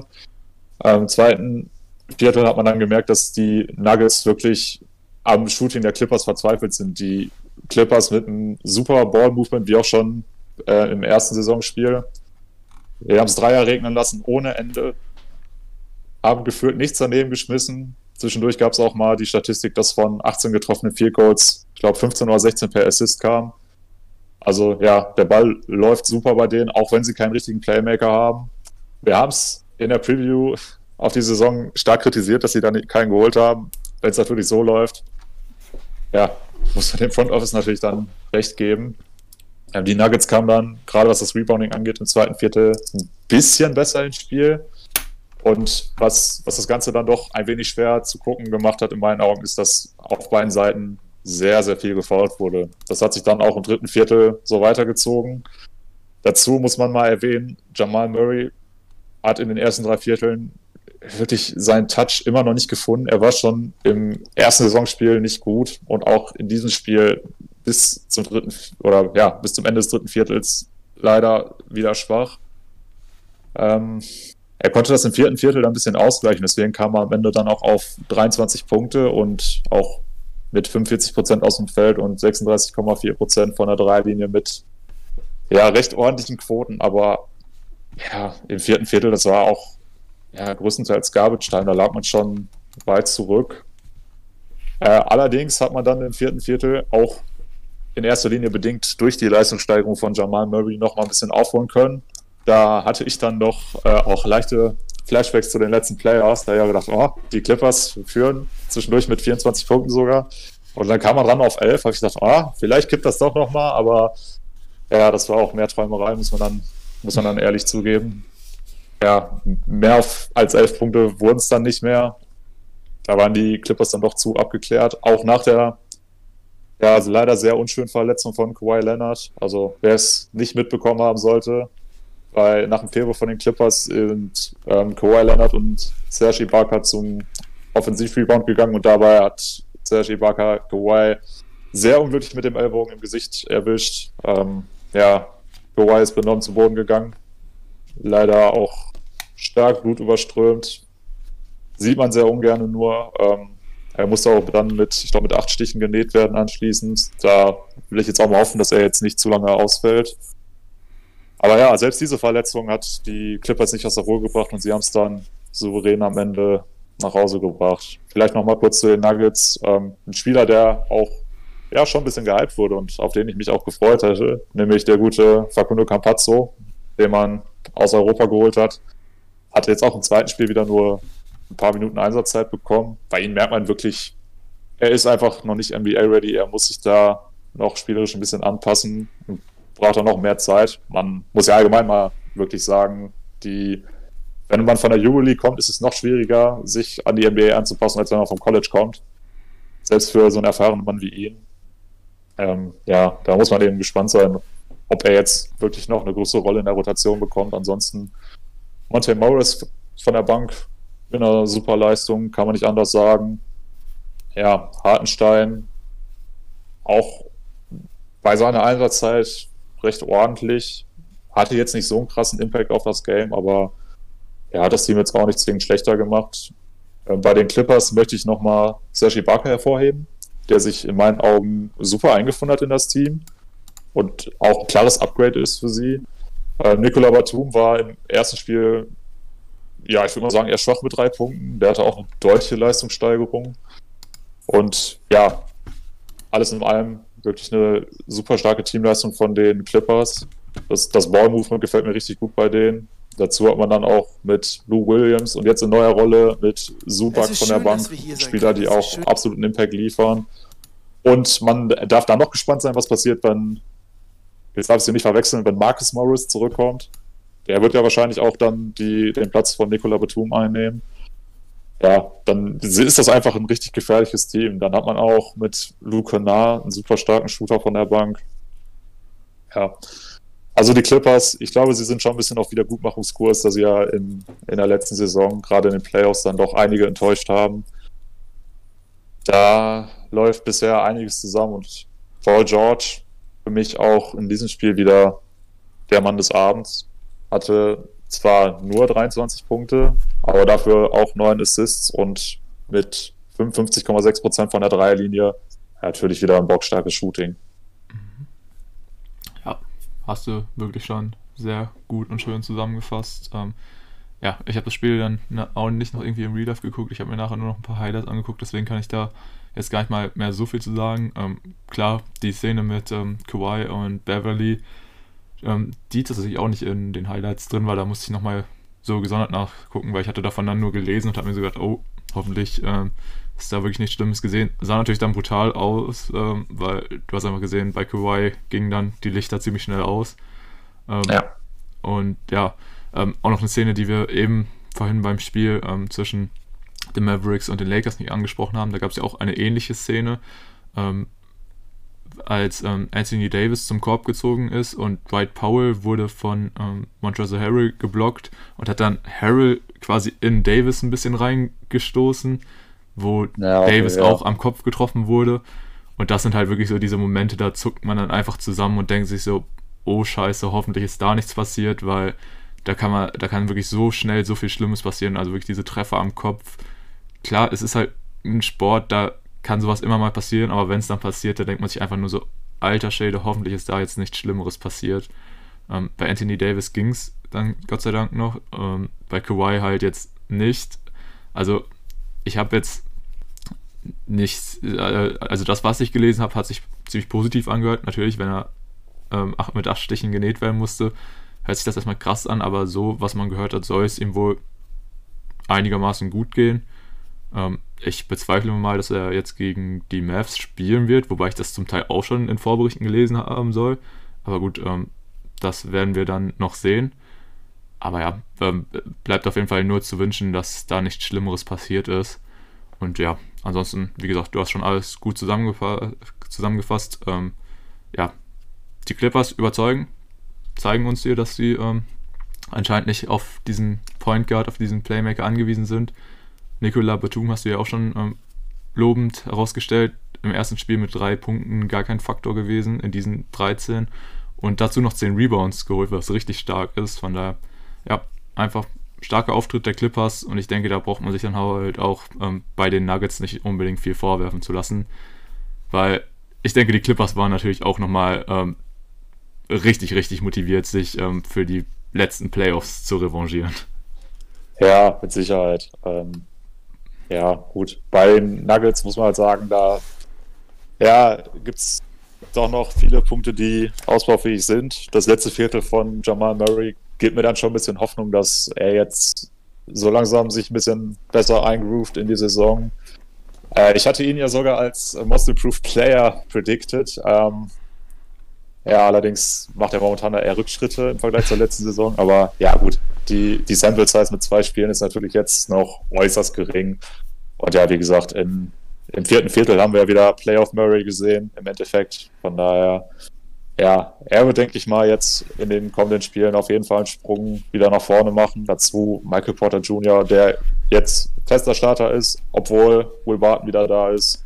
Hat bisher auch ordentlich gescored, macht einen super Job der ja, wird auch eine super Saison spielen, bin ich fest von überzeugt. Und ja, was von der Bank kommt, da muss man halt eben noch ein bisschen abwarten. Jamichael Green haben wir zum Beispiel auch noch gar nicht gesehen. Dazu auch mit äh, Sigi Nenaji, den, den Rookie, den man sich geholt hat. Der hat auch noch keine Einsätze bekommen. Ja, und Campazzo ist natürlich weiterhin so ein Fragezeichen, wie er jetzt sein, sein Game adjusten kann. Aber naja, auf jeden Fall ein Team, was sehr viele Optionen hat, äh, dem alles offen steht. Und auch wenn man da jetzt mit zwei Niederlagen gestartet ist, ähm, ja, muss man sich auch als Nuggets-Fan, ich mal, keine Sorgen machen, was, äh, ja, was die Endplatzierung angeht. Also ich bin mir ziemlich sicher, dass die trotzdem dann mit Homecourt Advantage in die Playoffs gehen können. Oder eigentlich auch sollten.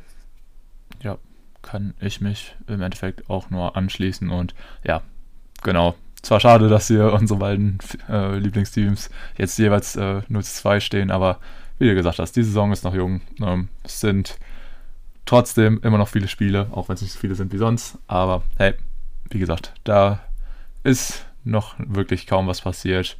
Von daher, ja, würde ich sagen, ähm, haben wir da. Ja, 72 am Ende. easy, easy. Jetzt easy. geht der Run los. Von daher, ähm, ja, würde ich sagen, können wir die Christmas Games abschließen. War Jawohl. auf jeden Fall wieder ein Ereignis, wie jedes Jahr. Einfach dieser, ach, diese, dieses Straight-Up, einfach, ich glaube, es waren dann jetzt 13 Stunden Basketball am Stück. Sind halt nicht für jedermann geeignet. Ich meine, wir haben sie ja auch nicht geschafft. Aber ähm, auch 10 Stunden am Stück waren schon ziemlich heftig. ähm, nee, einfach, wie gesagt, immer ein schönes Event und ja, dann geht es jetzt erstmal so richtig in die Regular Season, würde ich sagen. Von daher, ja, ähm, wir brauchen jetzt, denke ich, irgendwie noch auf ein paar kommende Matchups zu schauen. Ähm, da reden wir dann einfach immer im Nachhinein drüber. Ähm, ansonsten hatten wir uns jetzt überlegt, dass wir noch ein bisschen off-topic gehen, also nicht unbedingt uns nur auf die Spiele beziehen. Und ähm, da kannst du gerne mal die Themen nennen, die wir jetzt noch besprechen möchten, Tim. Ja, als allererstes wollen wir mal über den guten Carl Anthony Towns sprechen. Ja, er ist, das kann man zu 100% zu sagen, der Spieler in der NBA, der aktuell am meisten unter der Pandemie leidet. Er hat jetzt seit Beginn der ganzen Geschichte bereits sieben Familienmitglieder äh, verloren, die alle an dem Virus gestorben, verstorben sind. Ähm, es ist, muss wirklich brutal für diesen Jungen sein, zumal er jetzt auch wirklich ständig getestet wird, bedingt durch die NBA-Regularien. Und ich kann mir schon gut vorstellen, dass er sich dann wirklich jedes Mal einen Kopf macht. Das könnte mir genauso ergehen. Äh, hat ja wirklich jetzt in seinem nächsten Umfeld da genug Beispiele gehabt, die ja eben sehr darunter gelitten haben. Und da frage ich mich wirklich auch, wie sich das mental auf diesen Menschen auswirken kann über die Saison, wenn er, er wie gerade schon erwähnt, selber ständig getestet wird, wenn dann vielleicht auch Spiele abgesagt werden müssen, eben bedingt durch das Virus. Ja, super schwierige Situation für ihn und ja, da kann man ihm natürlich nur alles Gute wünschen, dass er das gut verarbeitet und ja, dass, dass seine, seine Leistung da jetzt nicht zwingend drunter leidet. Aber ja, in solchen Situationen merkst du halt wirklich immer wieder, dass es auch für NBA-Spieler dann einfach Dinge gibt, die deutlich wichtiger sind als der Basketball. Und ja, man kann wirklich nur hoffen, dass, dass äh, alle möglichst gut jetzt eben durch die Pandemie kommen und dass äh, ja, der ganze Spuk möglichst schnell ein Ende hat. Ja, auf jeden Fall. Also es ist wirklich der absolute Horror, wenn man sich vorstellt, ähm, das ist nach wie vor noch ein sehr junger Mann, gerade mal 25 Jahre alt, verliert so viele Familienangehörige. Besonders, denke ich, der Verlust seiner Mutter wird da natürlich eine unfassbare Rolle für ihn spielen. Also, ja, und dann hat man halt, ist man als NBA-Spieler jetzt auch nicht unbedingt in der Lage, dass man da irgendwie groß trauern kann, weil es geht Schlag auf Schlag so. Ähm, ja, ich meine, gerade jetzt in dieser Saison ja. mit diesem straffen Spielplan, ne, kannst du jetzt auch nicht mal deinen Coach fragen, ob du mal ein Spiel aussetzen kannst. Weil, ja gut, klar, kannst du schon, nur wenn du dann einen Roadtrip hast, wo du an drei Tagen drei Auswärtsspiele hast, dann ist das einfach schwer. Ja, also von daher, ja, einfach äh, eine sehr, sehr schwierige Zeit. Ähm, klar, ist es für uns alle, aber ich denke wirklich so heftig, wie es Carl Anthony Towns in seinem Umfeld erwischt hat. Ähm, das wird bei den wenigstens so sein. Aber ja, das zeigt einfach nur wieder, wie krass die Situation ist. Natürlich in den Staaten nochmal eine Ecke krasser als hier bei uns.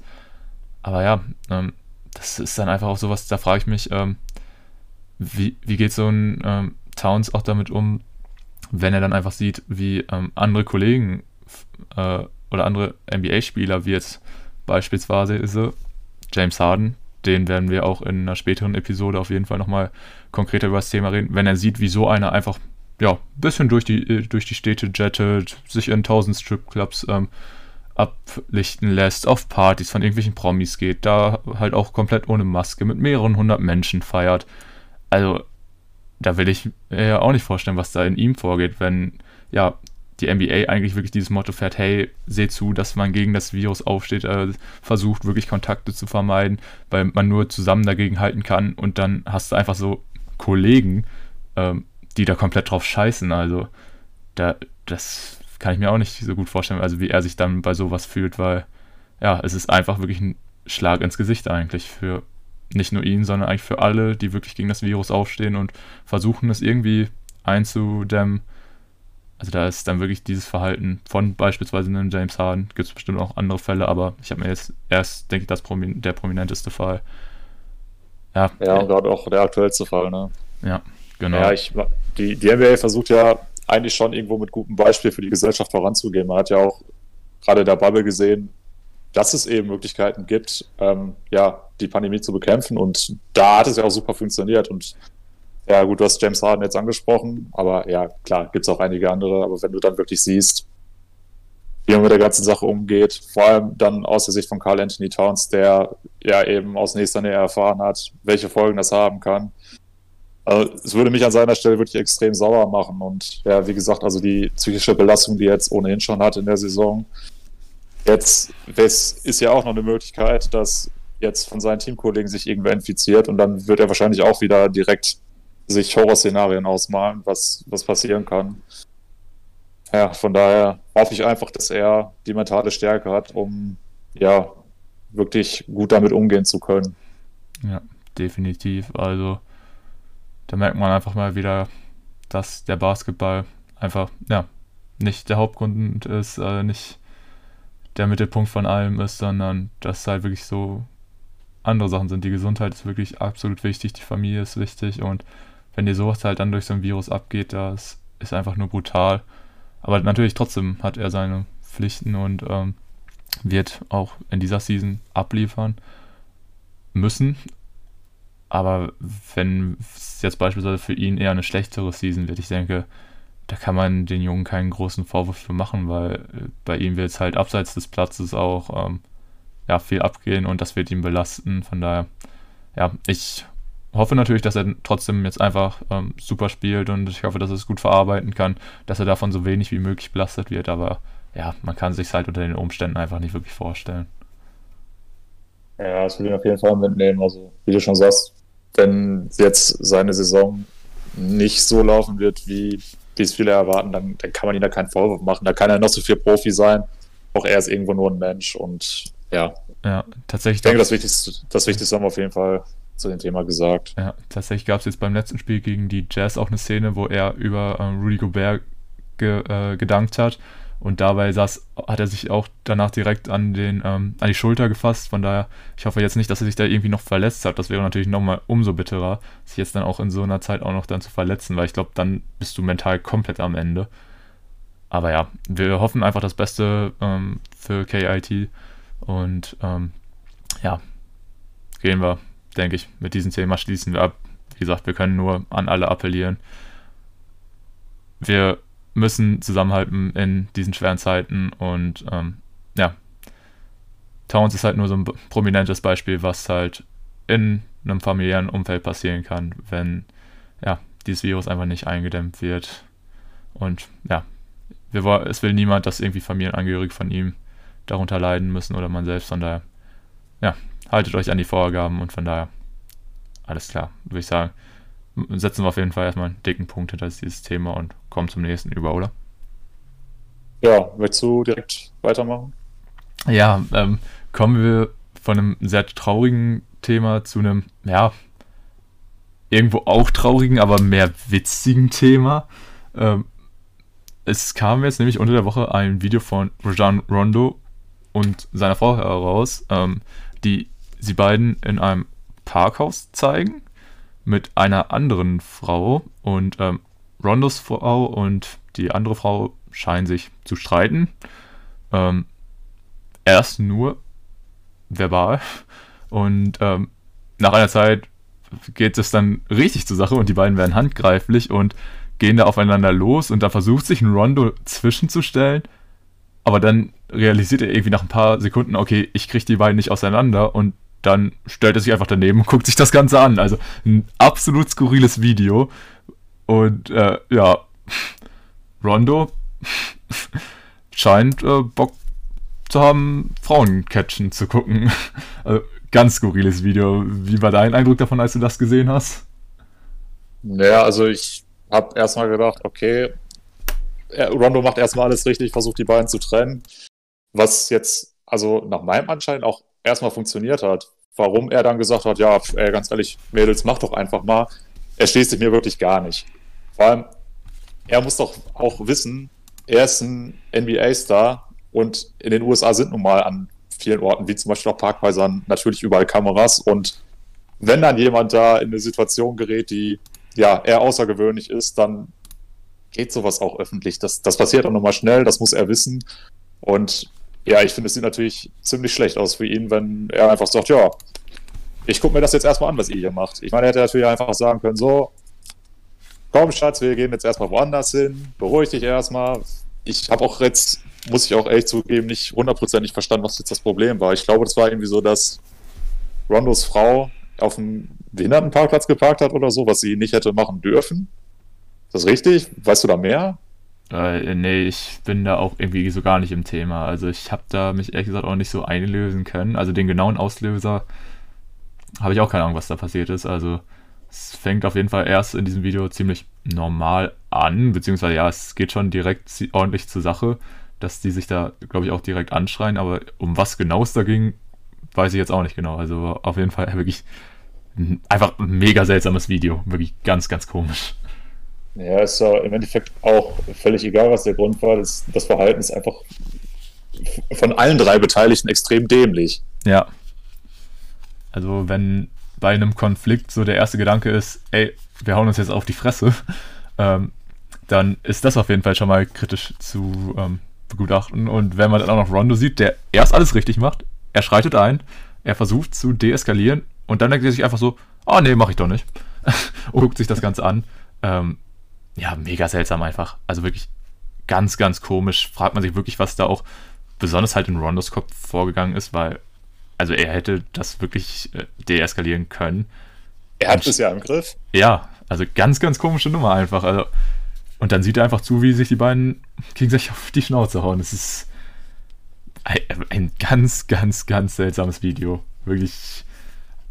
Ja, ich meine, er hätte so viele Sachen machen können, aber sich einfach so dazuzustellen und zuzugucken, war jetzt wirklich so die, die schlechteste Variante. Ja, wirklich. Deswegen auch an, an dieser Stelle nochmal der Appell an alle, wenn ihr solche Situationen erlebt, guckt nicht zu, sondern handelt. Ja, definitiv. Also auf ein Quad, wir können auch Moral. Genau, genau. Der Auftrag hier nochmal erfüllt, der Community was Gutes auf den Weg zu geben, beziehungsweise den Zuhörern. Ähm, aber ja, vor allem, stell dir mal die Situation vor, wenn du dann da halt so, sag ich mal, random dran vorbeiläufst, siehst, wie zwei Frauen sich gegenseitig äh, schlagen und dann steht einfach ein Typ daneben und guckt zu. So, stell was, was ist das für eine weirde Situation? Stell dir mal vor, du läufst so, keine Ahnung, 10 Meter dran vorbei und denkst dir einfach nur so, äh, was passiert da gerade? also. Wenn auch schon mal es gewesen, hätte er sein Handy gezückt und das gefilmt. Oh, ja, gut. Das, das wäre brutal gewesen. Also, Junge. Dann wäre aber der Shitstorm auf für Rondo um einige Nummern größer und das auch noch zurecht. Also ich meine, also so ich finde, er ist mit der ganzen Nummer eigentlich schon noch, noch viel zu gut weggekommen. Eigentlich ja. Also eigentlich, äh, weil man hat davon halt dann so ein, zwei Tage so irgendwie was gesehen. Also beziehungsweise, ja, dieses Video ist halt viral gegangen. Aber jetzt von irgendwelchen Konsequenzen habe ich ehrlich gesagt auch noch nichts wirklich gelesen. Also ich weiß nicht, ob du da besser im Thema nee, bist. Nee, gar nicht. Ja, also wirklich ganz, ganz seltsam. Fällt mir wenig zu ein ehrlich gesagt. Also es verwundert mich auf jeden Fall, ähm, wie man, ja, auch als NBA-Spieler, als eigentlich sehr cleverer Mann anscheinend äh, in solchen Situationen einfach einen komplett Aussetzer hat und einfach das um sich herum passieren lassen kann und einfach, ja, nicht einschreitet. Es ist wirklich erschreckend. Ja, ich weiß nicht, vielleicht hat seine Frau ihn auch so gut im Griff, dass sie einfach gesagt hat, so, ey, lass mich einfach mal machen. Und er sagt, ja, okay. ja, Wenn die Frau das sagt, dann kann ich ihr nicht widersprechen, das darf ich nicht. Ja. Jetzt bin ich im Kopf kürzer. Ja. Das weiß ich nicht. Ja, kann natürlich auch sein, dass seine Frau da so eine. Was auch immer ihn da geritten hat, ich, ich werde es wahrscheinlich nie verstehen. Nein, also das kann man wirklich nicht nachvollziehen. Wie gesagt, äh, ein sehr, sehr skurriles Video. Ähm, aber ja, ich denke, ansonsten müssen wir da auch nicht weiter drauf eingehen, weil das Ganze nachzuvollziehen, äh, das wird schwierig. Wie gesagt, äh, falls ihr es noch nicht gesehen habt, guckt es euch gerne an. Ich glaube, auf Instagram, aber auch auf Twitter geht das eh nicht mehr so rum wie die Tage zuvor. Aber man wird es auf jeden Fall noch finden, wenn man danach sucht. Von daher, ja, macht euch einfach selber ein Bild. Ähm, klar, vielleicht gibt es auch manche, die sagen, es war richtig so. Wie gesagt, jeder soll sich da seine eigene Meinung drüber bilden. Aber wie gesagt, äh, wir können nur sagen, wenn ihr sowas selber mal erleben solltet, dass äh, da sowas passiert, dann greift ein und guckt nicht einfach nur blöd zu, weil da muss man natürlich sagen, hat Rondo einfach die Vorbildfunktion, die er eigentlich haben sollte, als NBA-Spieler einfach nicht erfüllt. Und ja, auch in einer Situation, in der man vielleicht nicht damit rechnet, dass unbedingt eine Kamera auf eingerichtet ist, ähm, muss man einfach ein vernünftiges Verhalten hier an den Tag legen. Hat der gute Rondo nicht gemacht. Aber ja. Wollen wir, denke ich, die Review beziehungsweise den Pod jetzt abschließen, oder? Oder hast du ja, einen Pod? Äh, Punkt? Ich äh, denke auch, dass wir jetzt langsam zum Ende kommen können. Ähm, ja, wir hatten auf jeden Fall eine interessante Opening Night und auch wieder sehr ereignisreiche Christmas Games, auch wenn leider alle fünf Spiele nicht sonderlich eng waren. Ähm, aber naja, ist nun mal jetzt direkt der Saisonstart gewesen. Alle hatten erst zum Start der Christmas Games ein Spiel. Da kannst du natürlich jetzt auch nicht erwarten, dass alle direkt die Topleistung erwarten. Ja, man muss einfach gucken, was jetzt die nächsten Spiele für die einzelnen Teams so bringen. Aber ich denke, es wird auf jeden Fall eine interessante Saison werden und ja, ich habe auf jeden Fall schon wieder Bock auf mehr Basketball. Definitiv. Also die Lust ist auf jeden Fall da und ich habe auch wirklich hier Bock, wöchentlich mit dir darüber zu quatschen. Von daher, ja, war es das jetzt tatsächlich schon mit unserem Podcast im Jahr 2020. Die nächste Episode kommt dann erst im neuen Jahr. Von daher kann ich auch nur sagen, Leute, genießt noch oder versucht noch die Resttage dieses wirklich sehr anstrengenden Jahres 2020 zu genießen und ja, lasst uns einfach zusehen, dass wir gut ins neue Jahr kommen und dann einfach voll angreifen. Euer Auf ein Chord-Duo wird da auf jeden Fall auch am Start sein und weiterhin die Pots auf wöchentlicher Basis liefern. Und ja, dann, wie gesagt, kann ich euch nur noch einen schönen Rutsch, einen schönen Morgen, Mittag, Abend, wann auch immer ihr das hört, wünschen. Und ja, gibt dann für die letzten Worte rüber zu Tim. Ja gut, ich denke, ich habe vorhin eigentlich schon alles gesagt. Deswegen auch von meiner Seite jetzt nur noch, kommt gut ins neue Jahr.